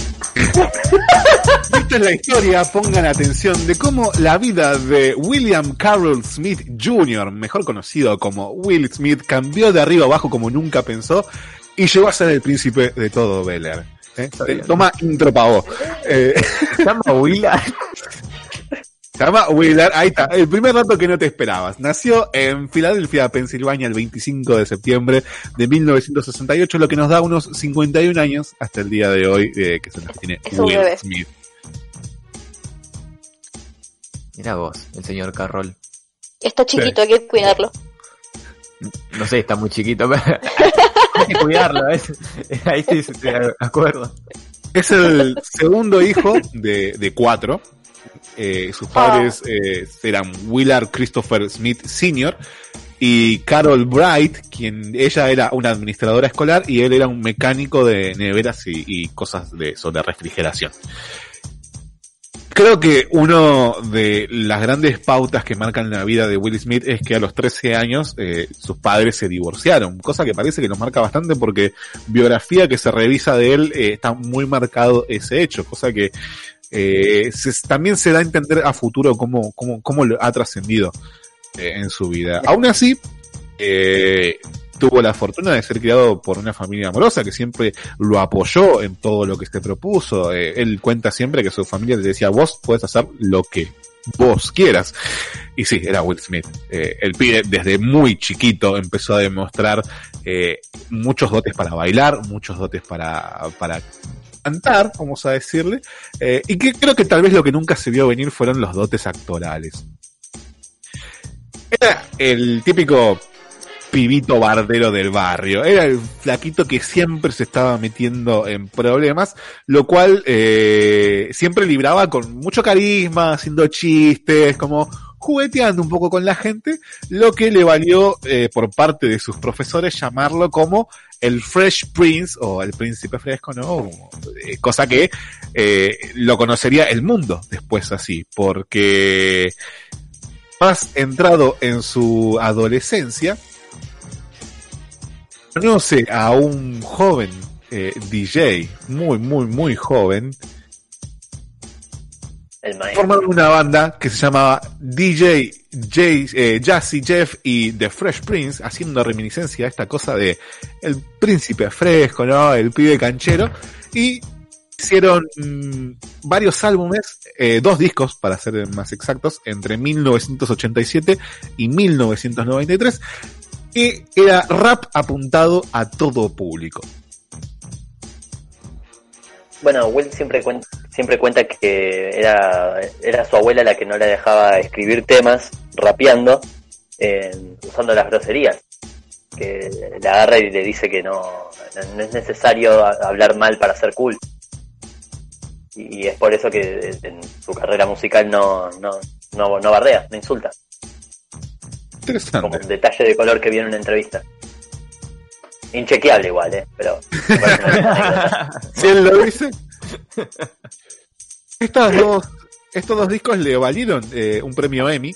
Eh, incluso fue el primer disco de rap premiado en, en- por, este galardón.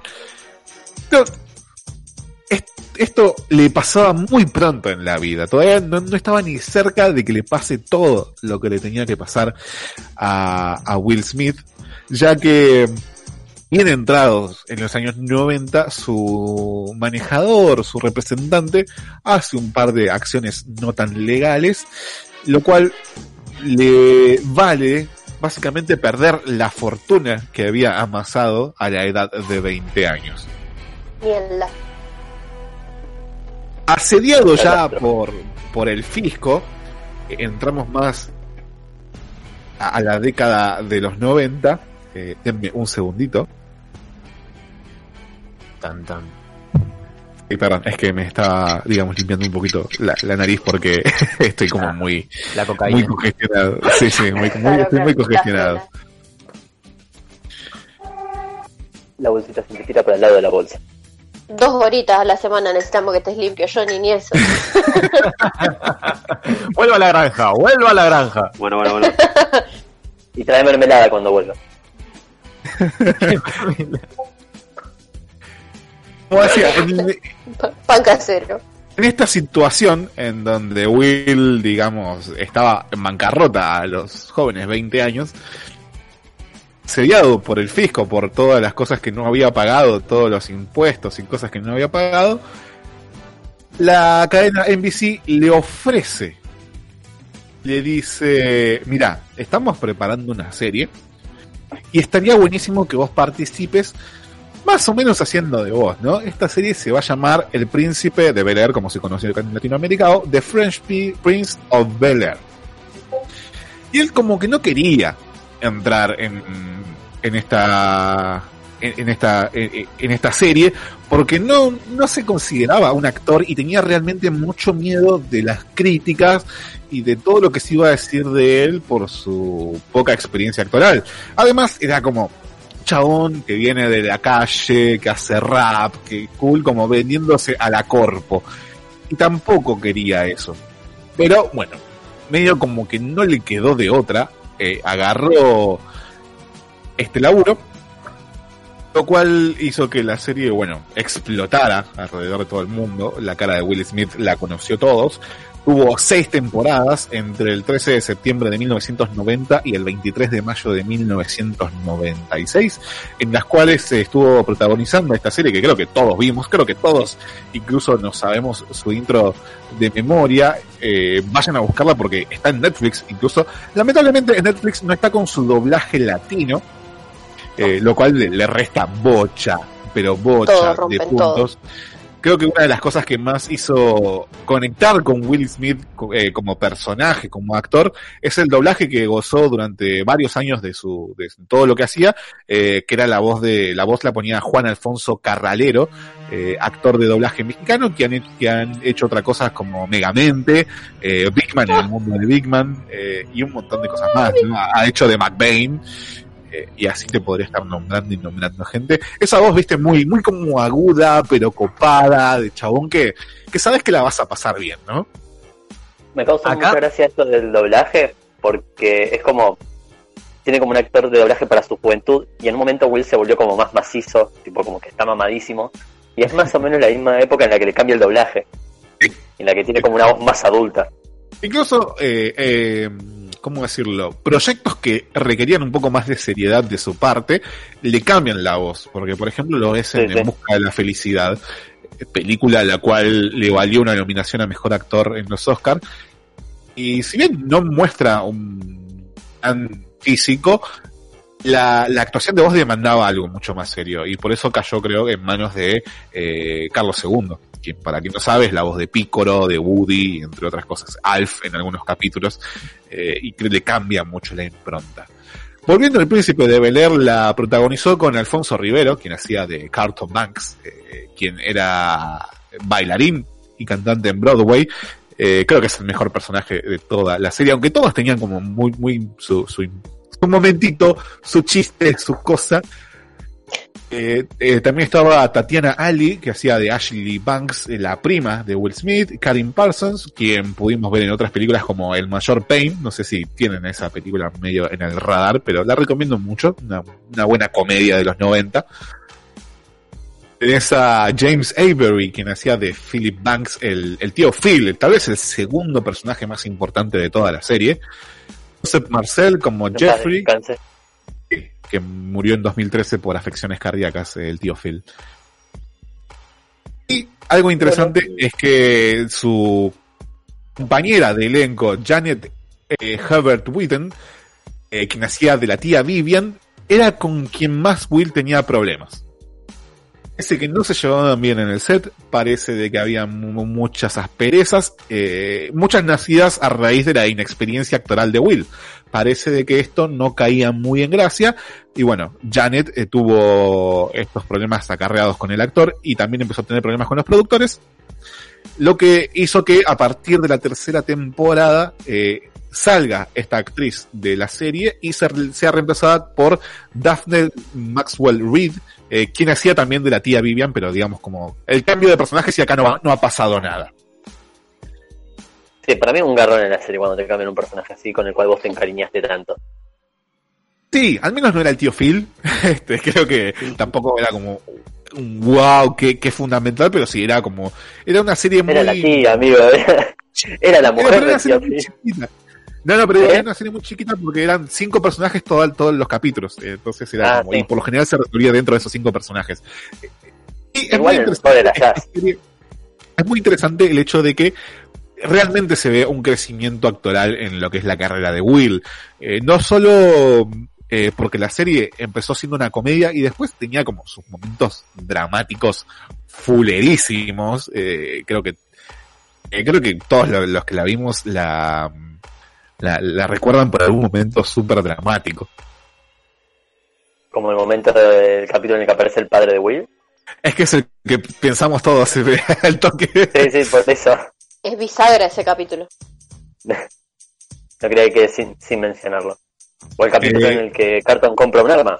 en el que Carton compra un arma, en el que Will toma drogas, en el que los arrestan, eh, que siempre han parado siempre eh, en la comedia, en las situaciones graciosas, pero de repente había como un pensamiento filosófico, una, una reflexión final y te dejaba culo para arriba.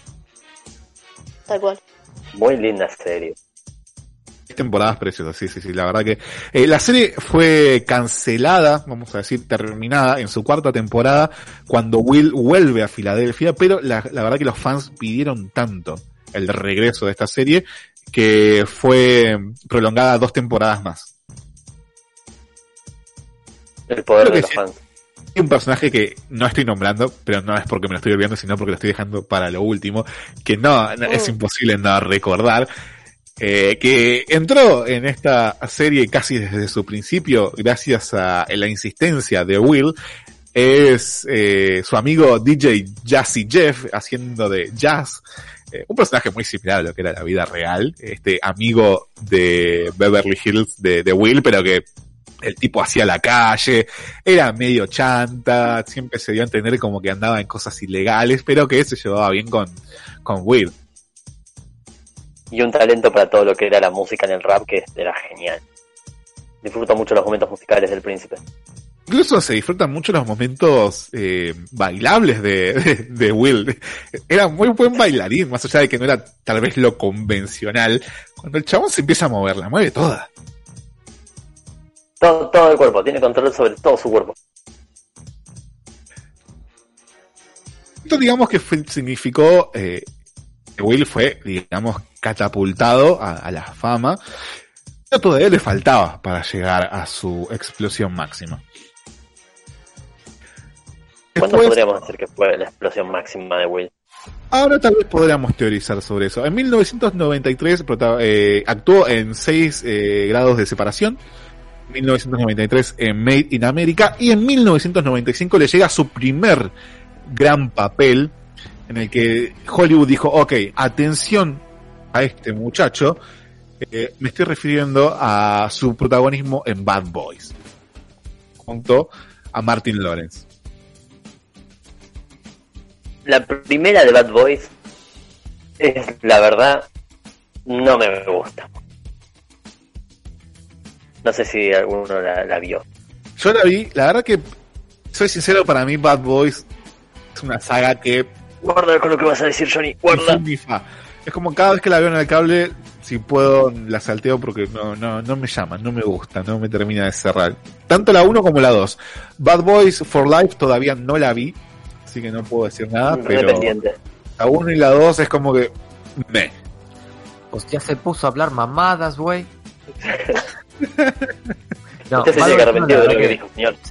no me acuerdo de la 1, así que probablemente no está en mi radar. La 2 es una buena película. Es una buena película de acción y ah, quizás es porque yo la vi en un momento muy joven de mi vida con Sergio y la química que hay entre Will y no me acuerdo el nombre Y otro Martin. Lawrence. y Martin Martin Lawrence. es increíble. Y tiene un par de frases que podés tomar para tu vida y usarlas en ciertos puntos. Por ejemplo, ahora que Sergio está pasando por la etapa de tener una hija, cuando crezca un poco y tenga un novio y la inviten a salir, hay una escena puntual de Bad Boys 2 que vamos a recrear, que es increíble. Entonces, es una película que vos podés agarrar muchos momentos para disfrutar y para imitar quizá. Me encanta. Recuerdo Es, que es una de que... esas películas de, de body cop, de, de compañeros policías de, de la época muy muy noventosa que, que en ese sentido, como dice Tinti, es, es muy genial para, para formar el código con un amigo. Exactamente. Creo que Tal verla. vez debería verla con un bro, un bro Johnny. Exactamente. Verla con Y un ahí amigo. No hay, no hay bros hasta que no viste Bad Boys 2 con un bro, ¿entendés? No hay bros. Claro. Entiende, bro. Bro.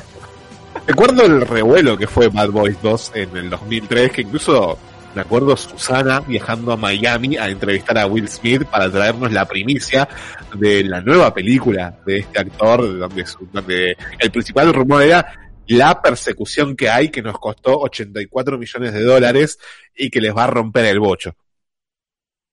Es que chabón, la persecución es buenísima. La cantidad de casas que rompieron esa favela es Explotan. estúpida. o sea, Me gusta porque había, había una, una mina, boludo, en cada, en cada casita, una favela, boludo. O sea, es increíble. Choque hay una escena con aparte en la persecución de la autopista. ¿Cómo? Que choque del auto con cualquier chapa explotaba. Bueno. Bueno, es un cine de calidad. Estaban dirigidas por Michael Bay, ¿qué esperabas? Hay una escena muy buena después cuando hablan con el, el jefe de policías en la que le dicen, che, o sea, hicieron un quilombo en la autopista, ¿qué pasó? Rompieron un bote. Como burlándose de ellos mismos. En el medio de una persecución en la autopista rompieron un bote. excelente. Gran película, bro. Tenés que verla con un bro, bro. a medida de que se iba dando este ascenso en la popularidad de Will Smith, su vida personal tal vez no era lo mejor que se podía pedir. Él en 1991, por medio de conocidos, conoce a la modelo Sherry Zampino, con quien entabla una relación, y en 1992 inmediatamente se casan. Ah, De este, de este matrimonio nace su primer hijo, que es Willard Christopher III. Un momento, ¿qué no era Jaden? No. Hay un Pero, hijo pero, pero. sorpresa, Un hijo sorpresa, un hijo tal vez no tan conocido. Eh, es el Hugo de la familia Smith. Lo tienen encerrado en el ático y le dan cabezas de pescado todos los sábados. Me encanta Eh, porque no tiene tanta exposición mediática. Que no es amigo de Entonces Justin por eso le Bieber. vamos a hacer bullying. Y en 1995, algo que él recuerda con mucho pesar porque realmente lo siente como el gran fracaso de su vida, eh, se termina divorciando de Sherry Zampino, no porque él quisiera, sino porque ella le pide el divorcio un 14 de febrero. Me encanta esa señora, la verdad, tiene el infierno ganado.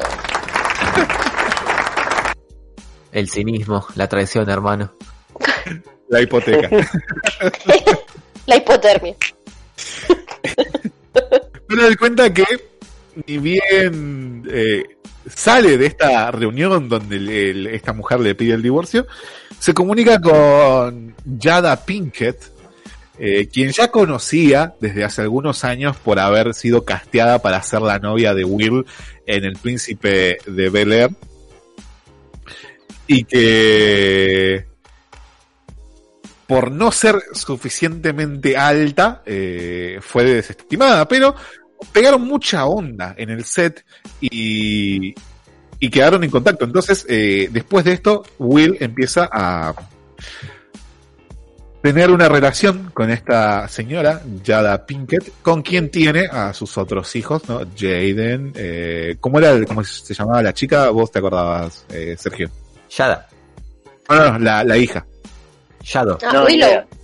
Willow. Sabía que era con Will, pero no me acordaba. Eh, tiene a Jaden y a Willow, que son, digamos, los hijos los más reconocidos por Will. Los hijos verdaderos. Claro, los herederos. Hablemos sin saber. Sin saber.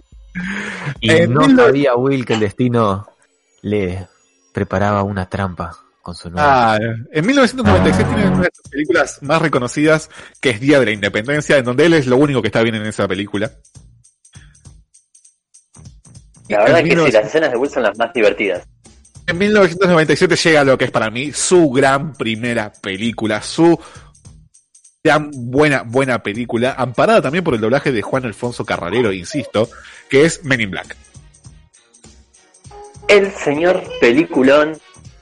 No pudiste haber tenido infancia nacido en los 90 si no viste esta gran película. Segundeme, muchachos, si no, no tiene sentido que te pongas Sí, es, es que no, no- no- no hay mucho para decir, es una grandísima película.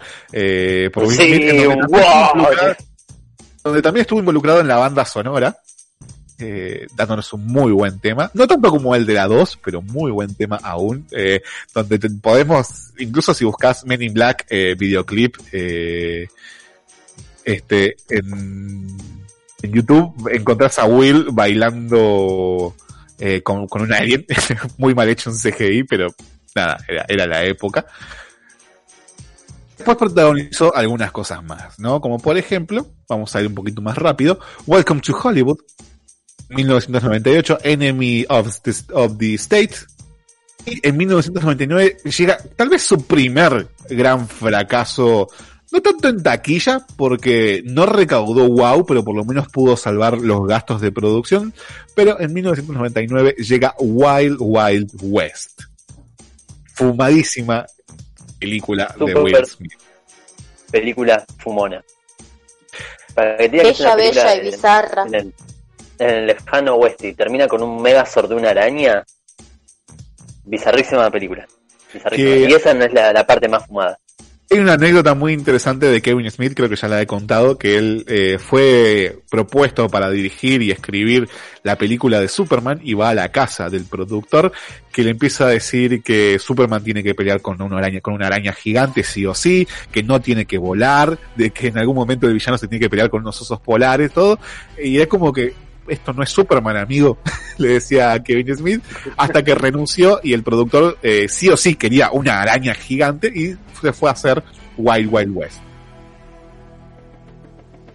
Bueno, otra anécdota divertida sobre esto es que Will Smith re- rechazó hacer de Neo en Matrix por hacer Wild Wild West. O sea que Will Smith podría haber sido Keanu Reeves. Exacto. Bueno, no Keanu Reeves, sí Neo, pero... pero, no sé, rechazó como un, papel muy piola en una película muy buena y Bueno, fue a una hacer una película de película de culto. vaqueros Abby. contra Mega Sordanos. Estoy de acuerdo, Mm. pero no tanto. Creo que el negocio que hizo fue muy malo.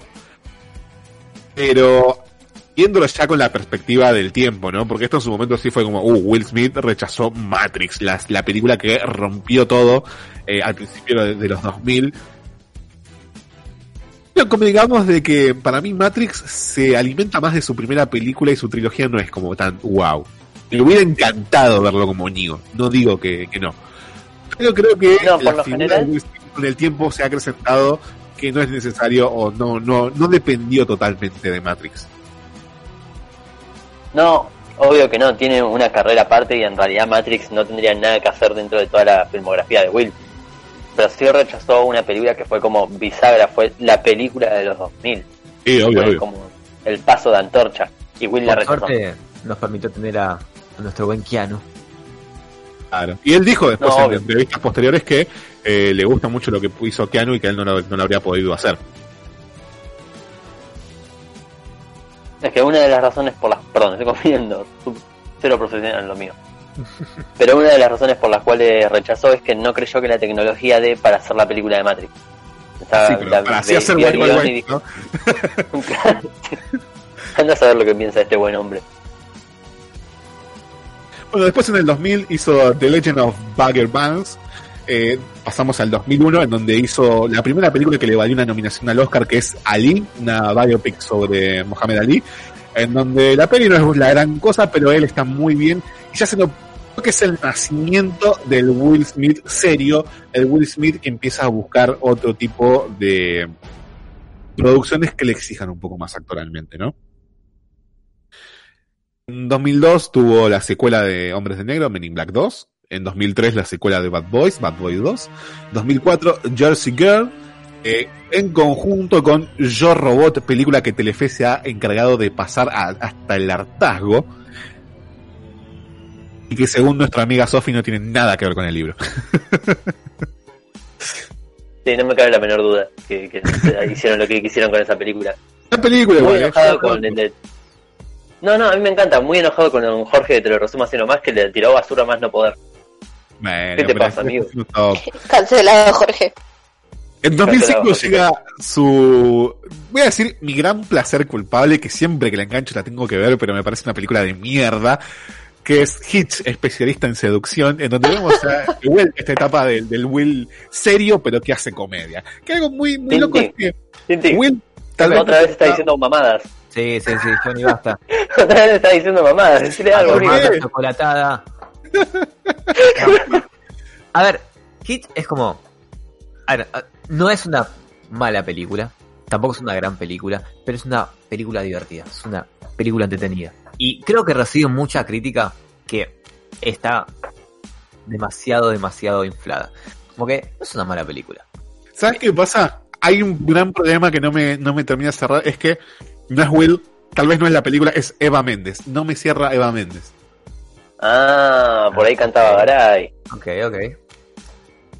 O sea, yo tampoco la juno.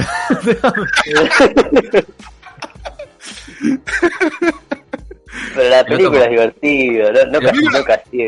Siempre Yo la creo veo que que la, canta. la dinámica entre Will y el gorrito, que no me acuerdo el nombre, es impecable. Me encanta, me encanta todo la, la trama estilo los simuladores de puedo simular una situación perfecta para que dos personas se enamoren, pero no más que eso. Si te enamoras es porque te enamoras, pero yo te doy las condiciones. Y creo que arranca muy bien y toda la parte de cómo Will ayuda al gordito a tener a la mina es muy buena, pero es real que la parte del romance puntual de Will es la parte menos fuerte de la película.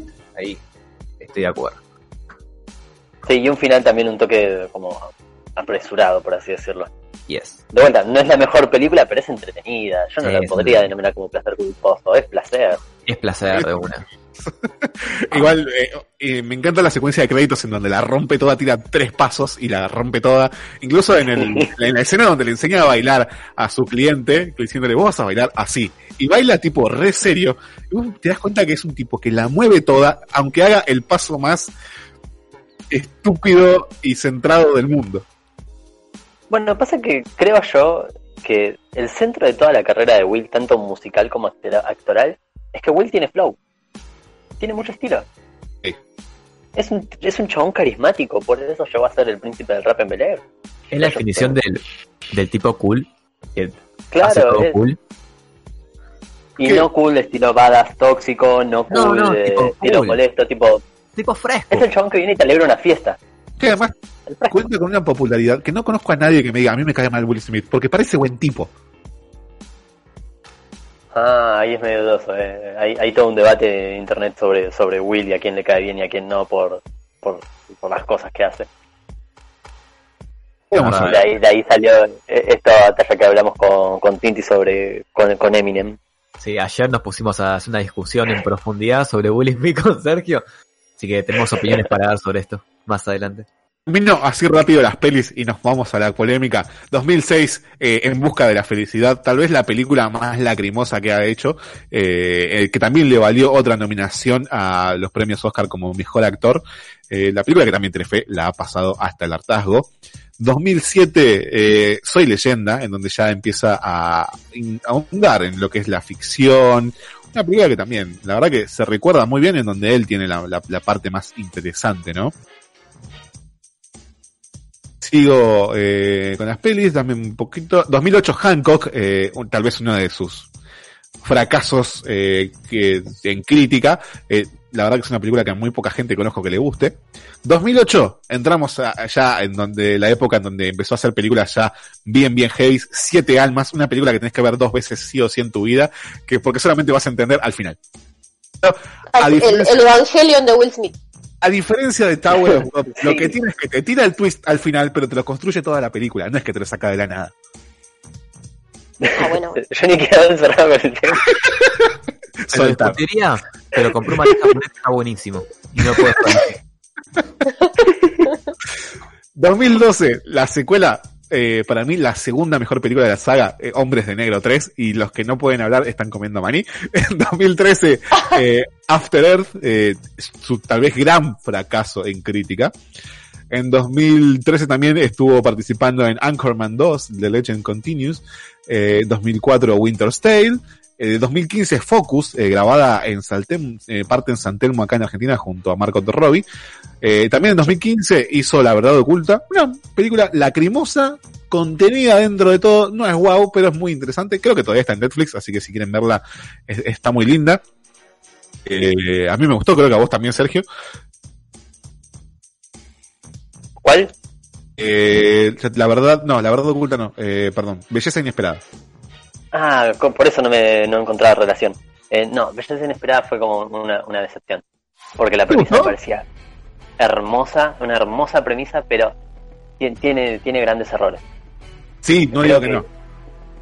Eh, Creo que no, no, no se aprovechan, eh, no se aprovecha la idea y, y no termino entendiendo por qué este concepto de la belleza inesperada de la vida. Eh, creo que es una película que debería hablar más en profundidad, sino porque fue una gran decepción. Entra dentro de esta categoría de películas de Wilde que eh, no entiendo por qué aceptó. ¿Por qué no leyó el guion, el guion antes, como Suicide Squad? ¿Por qué aceptó esa mierda? Pero bueno. Sí, pero Suicide Squad, por ejemplo, que es de 2016, lo que la que viene después, eh, en papeles parecía buena, incluso en el tráiler parecía buena. Después fue lo que hicieron una cagada los, los productores y todo. Además era el negocio de los superhéroes, es meterse en el negocio que está dando todo ahora. Sí, sí, sí, pero eh, es que es muy chata la película, boludo, no se lo puedo perdonar. No, no digo que no, pero con el diario del lunes tipo. ¿entendés? Sí, sí, 2017 sí, no, bueno, otra, sí, punto. otra, otra película pedorra, Bright, eh, producida por Netflix. Qué raro Netflix, eh, haciendo lío. poco. Es espantosa, Right. Es una película que tiene una buena. A ver, a ver, a ver, la concha de. A ver, Cuando vi el trailer de Bright, no me parece una mala idea. Me gustan mucho las fantasías. Y dije como, ok, es una adaptación de una fantasía moderna, ponele, tiene personajes mitológicos, tipo el universo de Tolkien. Está Will Smith, ¿qué tan mala puede ser, no? Superó mis expectativas. Realmente, no, no, no, me senté a verla diciendo como, hey, hey, para. Primer gran película con calidad de cine que se estrena en Netflix de Will Smith. No puede ser tan mala. Es basura. Es realmente basura. Pero quizá... Basura pura y dura, eh. Sí, basura puede durar. Pero hablé con mucha gente que le gustó. Y entiendo que quizá te puede gustar porque es como entretenida, es típico como Michael Bay, pasan cosas porque pasan cosas. Pero fue flor de decepción, la verdad. Tiene una historia súper estúpida, tiene una construcción del mundo que no existe, tiene una alegoría sobre racismo que es completamente deforme a la realidad. Y me cuesta entender por qué Will Smith es- en estos últimos, ¿cuántos? 5 o 6 años acepta papeles tan de mierda. No lo entiendo. Y Bright fue como la super mega confirmación. Seguida después por esta en la cual está duplicado, no me acuerdo el nombre, es Géminis, es algo así. Eh, que Proyecto creo que, Géminis. Proyecto Géminis, que creo que Will Smith ya no lee los guiones, ya no le interesa. Como que, che, voy. Increíble. Pero sí, Bright Se pagan las birras, listo, vamos. se, se dedicaría dos horas a hablar de Bright. Nada más quería decir eso. Es, es la peor, es la peor de él. 2019 hizo Aladdin, Gemini Man, eh, que es una película que también tratamos en este podcast, así que vayan a buscar el podcast de Proyecto Géminis. Spice in Disguise, esta película en donde es un espía a los James Bond que se transforma en paloma. La verdad que no la vi, es una premisa Ah, por Jato Full Boy. La voy a ver, pero no espero mucho con sinceridad. En 2020 hizo Bad Wars for Life, eh, que todavía no la vi, y se espera su próxima película que se llama Emancipation. La verdad que es muy loca la carrera de Will Smith. Es un tipo que empezó casi de casualidad en el medio y que es considerado por la revista Forbes, por ejemplo, como el actor más prolífero, ya que el conjunto de sus películas eh, superan los 100 millones de dólares cada una, eh, lo cual lo hace el actor, digamos, que más potencial tiene para ganar dinero en el mundo. Qué grande Big Willy. Más allá de que no sean la gran crítica o, no sean, no rompan la taquilla, ¿no? Eh, y que creo que es un tipo que más allá de no tener tal vez un gran rango dramático, siempre sabe caer parado. Y si vos lo pones en drama, hace buen drama. Si lo pones en comedia, hace buena comedia. Lo pones en acción, cae muy bien en acción. Entonces, eh, tal vez no explotará todas estas vertientes, pero está en un muy buen nivel en todas como si tuvieras que elegir un personaje para un RPG, Will Smith tiene como todos los stats bien parejos. Sí, tal vez debería en algún momento agarrar y hacer una película como más en serio y en la que tal vez él no sea protagonista. En la que tenga, de, que comparta con, con, al- con algún peso pesado y, y así poder ver tipo su rango actoral de, de, de otra manera. Mm, Eh, o no sé, en una película en la que sea un villano. Eh, tal vez, o sea, su cara sea parte del problema. El hecho de que todas las películas están. Siempre que vamos a ver una película de Will Smith, en, como, no sé, El Escuadrón Suicida, sabemos que va a estar embadurnada en su carisma. Es como que hace un tiempo que no, no, pod- no lo podemos ver como más allá de que es Will. Y tal vez si no, no hace un protagónico, eso puede cambiar. Sí, creo que responde a esto de que es de los actores a los que es difícil que recuerdes un personaje de él porque ves a Will Smith. Claro. Pero no sé, creo que sería interesante eso. Verlo con algún otro peso pesado, por decir alguna una fumeta con, con DiCaprio. Eh, sí, sí, sí, sí, sí, sí. ¿Cuál es? Porque yo la verdad no sé nada de esto. ¿Cuál es la polémica entre Will Smith y Eminem? Creo que acá el señor Jundro lo va a poder explicar mucho más que yo porque yo me lo aprendí hace dos días. Acá el maní. En cuanto a la polémica, en cuanto Eh, bueno, básicamente el tema es que dentro del, del mundo del, del rap, del rap game, Will Smith siempre fue como...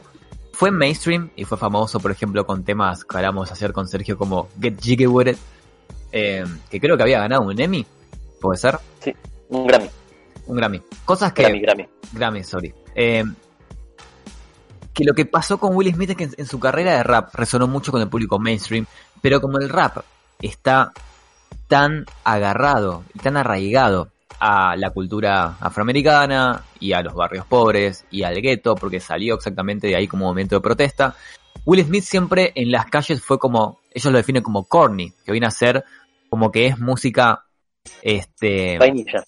Vainilla, infantil, ¿entendés? Como, como gracioso, como, ok, sí, podés rapear, pero sos débil, sos blando. Entonces, Eminem, eh, en, su época de, de Rim Slim Shady, estaba como tirándole tiros a todos, estaba junto con 50 Cent y con The G-Unit, que eran como los, los dueños y los mafiosos de las calles, y siempre se le hacía la comparación a Eminem con Will Smith, porque Will Smith jamás decía malas palabras en sus canciones. Y parecía un tipo blanco. Entonces, en comparación Eminem, que era el único tipo blanco que podía rapear, no, no paraba de Bueno, y también hay un Entonces, pequeño el- pequeño paréntesis que el premio que ganó Will, el Grammy, por Getting Jiggy With It, eh, fue un premio que le ganó a, a Eminem. claro. Estuvieron los dos nominados y Will le ganó. Entonces, esta enemistad se generó más que por el público que por los artistas. Y Eminem, como, como es, es conocido de dispararle a quien le pueda disparar, hizo un tema que es de los más conocidos, eh, que es The Rim Slim Shady, que en la intro del video le, te tira como, como un, tiro a Will Smith. Y dice como, no, estaba en mi casa escuchando mi disco de, de, de, Bill- de Will Smith y como que empieza a bardearlo. Y ahí se generó una historia en la cual cada tanto los artistas estos se tiraban como una frase o una línea en ciertas canciones, pero nunca nada muy agresivo. Eh, Will Smith nunca fue de contestar, siempre fue un tipo bastante prolijo, pero en el 2000, creo que fue el 2004 el 2003, sacó un tema que se llama Mr. Nice Man, el señor buen tipo, eh, en el cual casi todo el tema es una respuesta a que todo el mundo lo usa como bolsa de boxeo en el rap a a Will Smith por ser corny y lo nombra Eminem en el, en el medio. Entonces es básicamente como el contraste entre, che, todos sabemos que Will Smith es un buen tipo, ¿no? Todos sabemos de que Will Smith es como, che, loco, es un excelente actor, tiene una familia re linda, es músico, es perfecto. Y como que está del otro lado, la gente que está un poco más del lado del rap, que dicen como, negro, no sos perfecto. Y, y- y siempre que pueden tirarle, le, le tiran. Y me parece súper, súper interesante. Porque muchas cosas son ciertas, pero habría que meternos ya en una discusión que no creo que tengamos tiempo. eh, que es la de Will Smith. ¿Es un tipo perfecto? ¿Por qué todo el mundo lo ama? ¿No hay nada para criticarle? Y bueno, ahí entran muchas, muchas cuestiones. Pero creo que Eminem creo- fue de los primeros en levantar la respuesta es sí y es Bright. Ah, Solo eso, sí. La sí. respuesta ¿Cómo aprendés una cosa que decís por qué, Will? Hace temas con Bad Bunny y Marc Anthony, se copan los rewind de YouTube. Que, que tal vez es una cuestión de querer estar en todo. Bueno, ese es otro debate hemos que visto se le tantas cosas atribuye de, que de tantas cosas que hemos visto gente de gente en Hollywood. Me parece como lo más chiquito, me parece como lo más la nimiedad, o sea, estamos hablando de un medio en donde hay gente como Kevin Spacey, ¿entendés? No, pero, o sea, vos no. A ver, el- el- la crítica que puede tener Will Smith no la podés comparar con alguien que hizo un delito. Es una pelotudez increíble. O sea, es simplemente como este hecho que tiene Will, que lo acá sí Sergio, que es que es un tipo extremadamente egocéntrico. Y se nota muchísimo en varias entrevistas, en cómo se maneja de forma pública, en su familia eh, y en su carrera. Y no es algo que puedas criticarle, no es nada criticable a ningún ser humano tu opinión personal sobre cómo te manejas en la vida, si no hiciste ninguna cosa ilegal, digamos. Es simplemente como que es un poco la rotura de pensamiento en Che es un tipo perfecto versus Che no es un tipo tan perfecto, es un tipo que gastó la mitad de su carrera en aparentarse perfecto. Pero ya es un tema de, de quizá creencias personales, ¿no? Como pasó ahora con la con la ahora ex mujer eh, que tuvieron esta esta disputa, esta infidelidad, que no hubo mejor idea para Will Smith y la mina que salir a, a hablar del tema públicamente en un video. Son dos mogólicos. O sea, privado de ustedes dos. No, no, no da que, que lo, lo filmen y en vivo hablen sobre que te engañó y lo, y lo admit. ¿Por qué? Pero, pero ¿por qué? O sea, ¿qué onda con eso? Entonces, como que así pasaron varias cosas. Eh, la carrera de Jaden fue puramente Will Smith intentando hacer que su hijo sea mainstream. Eh, el, hijo oculto es porque Will Smith literalmente no quería que la prensa sepa de su, de su hijo hasta que llegó Jaden. Eh, nada, es. Para mí es un tipo súper egocéntrico, Will. Yo lo amo, la verdad es un, es un tipazo. Pero me molesta un poco esa, esa, esa actitud de intentar no mostrar de que, de que, loco, tu vida no es perfecta y está perfecto que sea así. O sea, no tiene por qué serlo. Entonces, ¿por qué tenés que filmar un momento tan íntimo como romper tu matrimonio? ¿Qué, estás buscando de, de esto? O sea, un tema tuyo, capo. Entonces, pasan esas cosas y esas son las cosas que se le critican a Will Smith. No creo que nadie debería odiarlo, pero creo que decirle que es un tipo perfecto es medio una boludez. Es que igual creo que nadie dijo eso. No, No, boludo, sí, chabón, así como, como de Eminem, de Will Smith, de toda celebridad que sea súper famosa tenés los que se llaman los stands en internet. Son como los ¿De Jojos? armies. Los yoyos, los Ah. armies. El fandom. el fandom. Entonces va un poco por, por ahí la mano. Y quizá no tanto en el mundo de Hollywood, pero sí en el, en el mundo más de entre famosos y so- sobre todo musical, Will perdió mucho la reputación. Y es por esto. Pero bueno, como dije antes, no es nada para criticar a nadie. Como vos te manejes en la vida mientras no hayas hecho nada ilegal.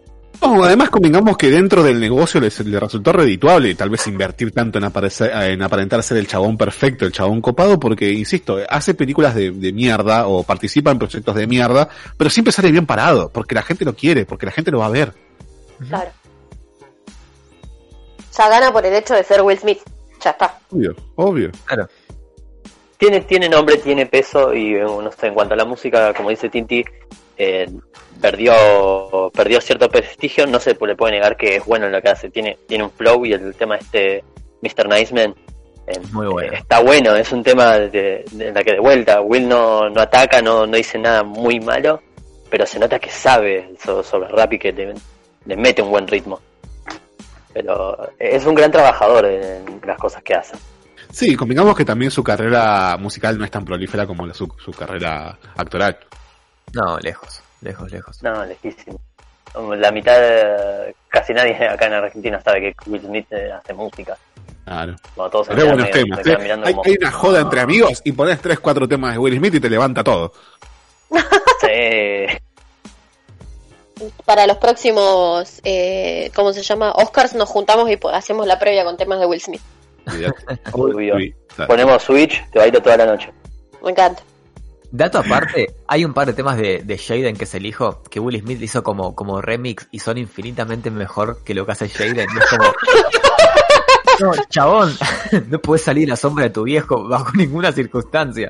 Es muy loco. Ya está, ya está, señor. Tengo otro hijo y a este, no sé, déjelo en el bosque. Che, che, estaba en el baño un ratito volviéndome el teléfono y me salió este tema, ¿te va? Ay, Dios mío.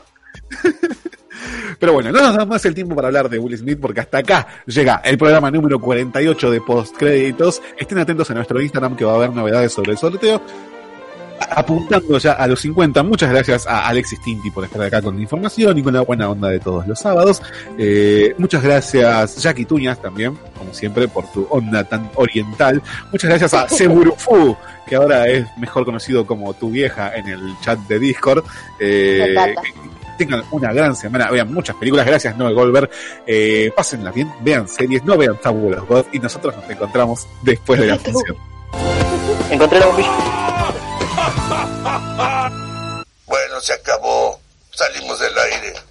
Pero piensen que nunca hicimos un mal programa. Lo importante es que somos como una familia.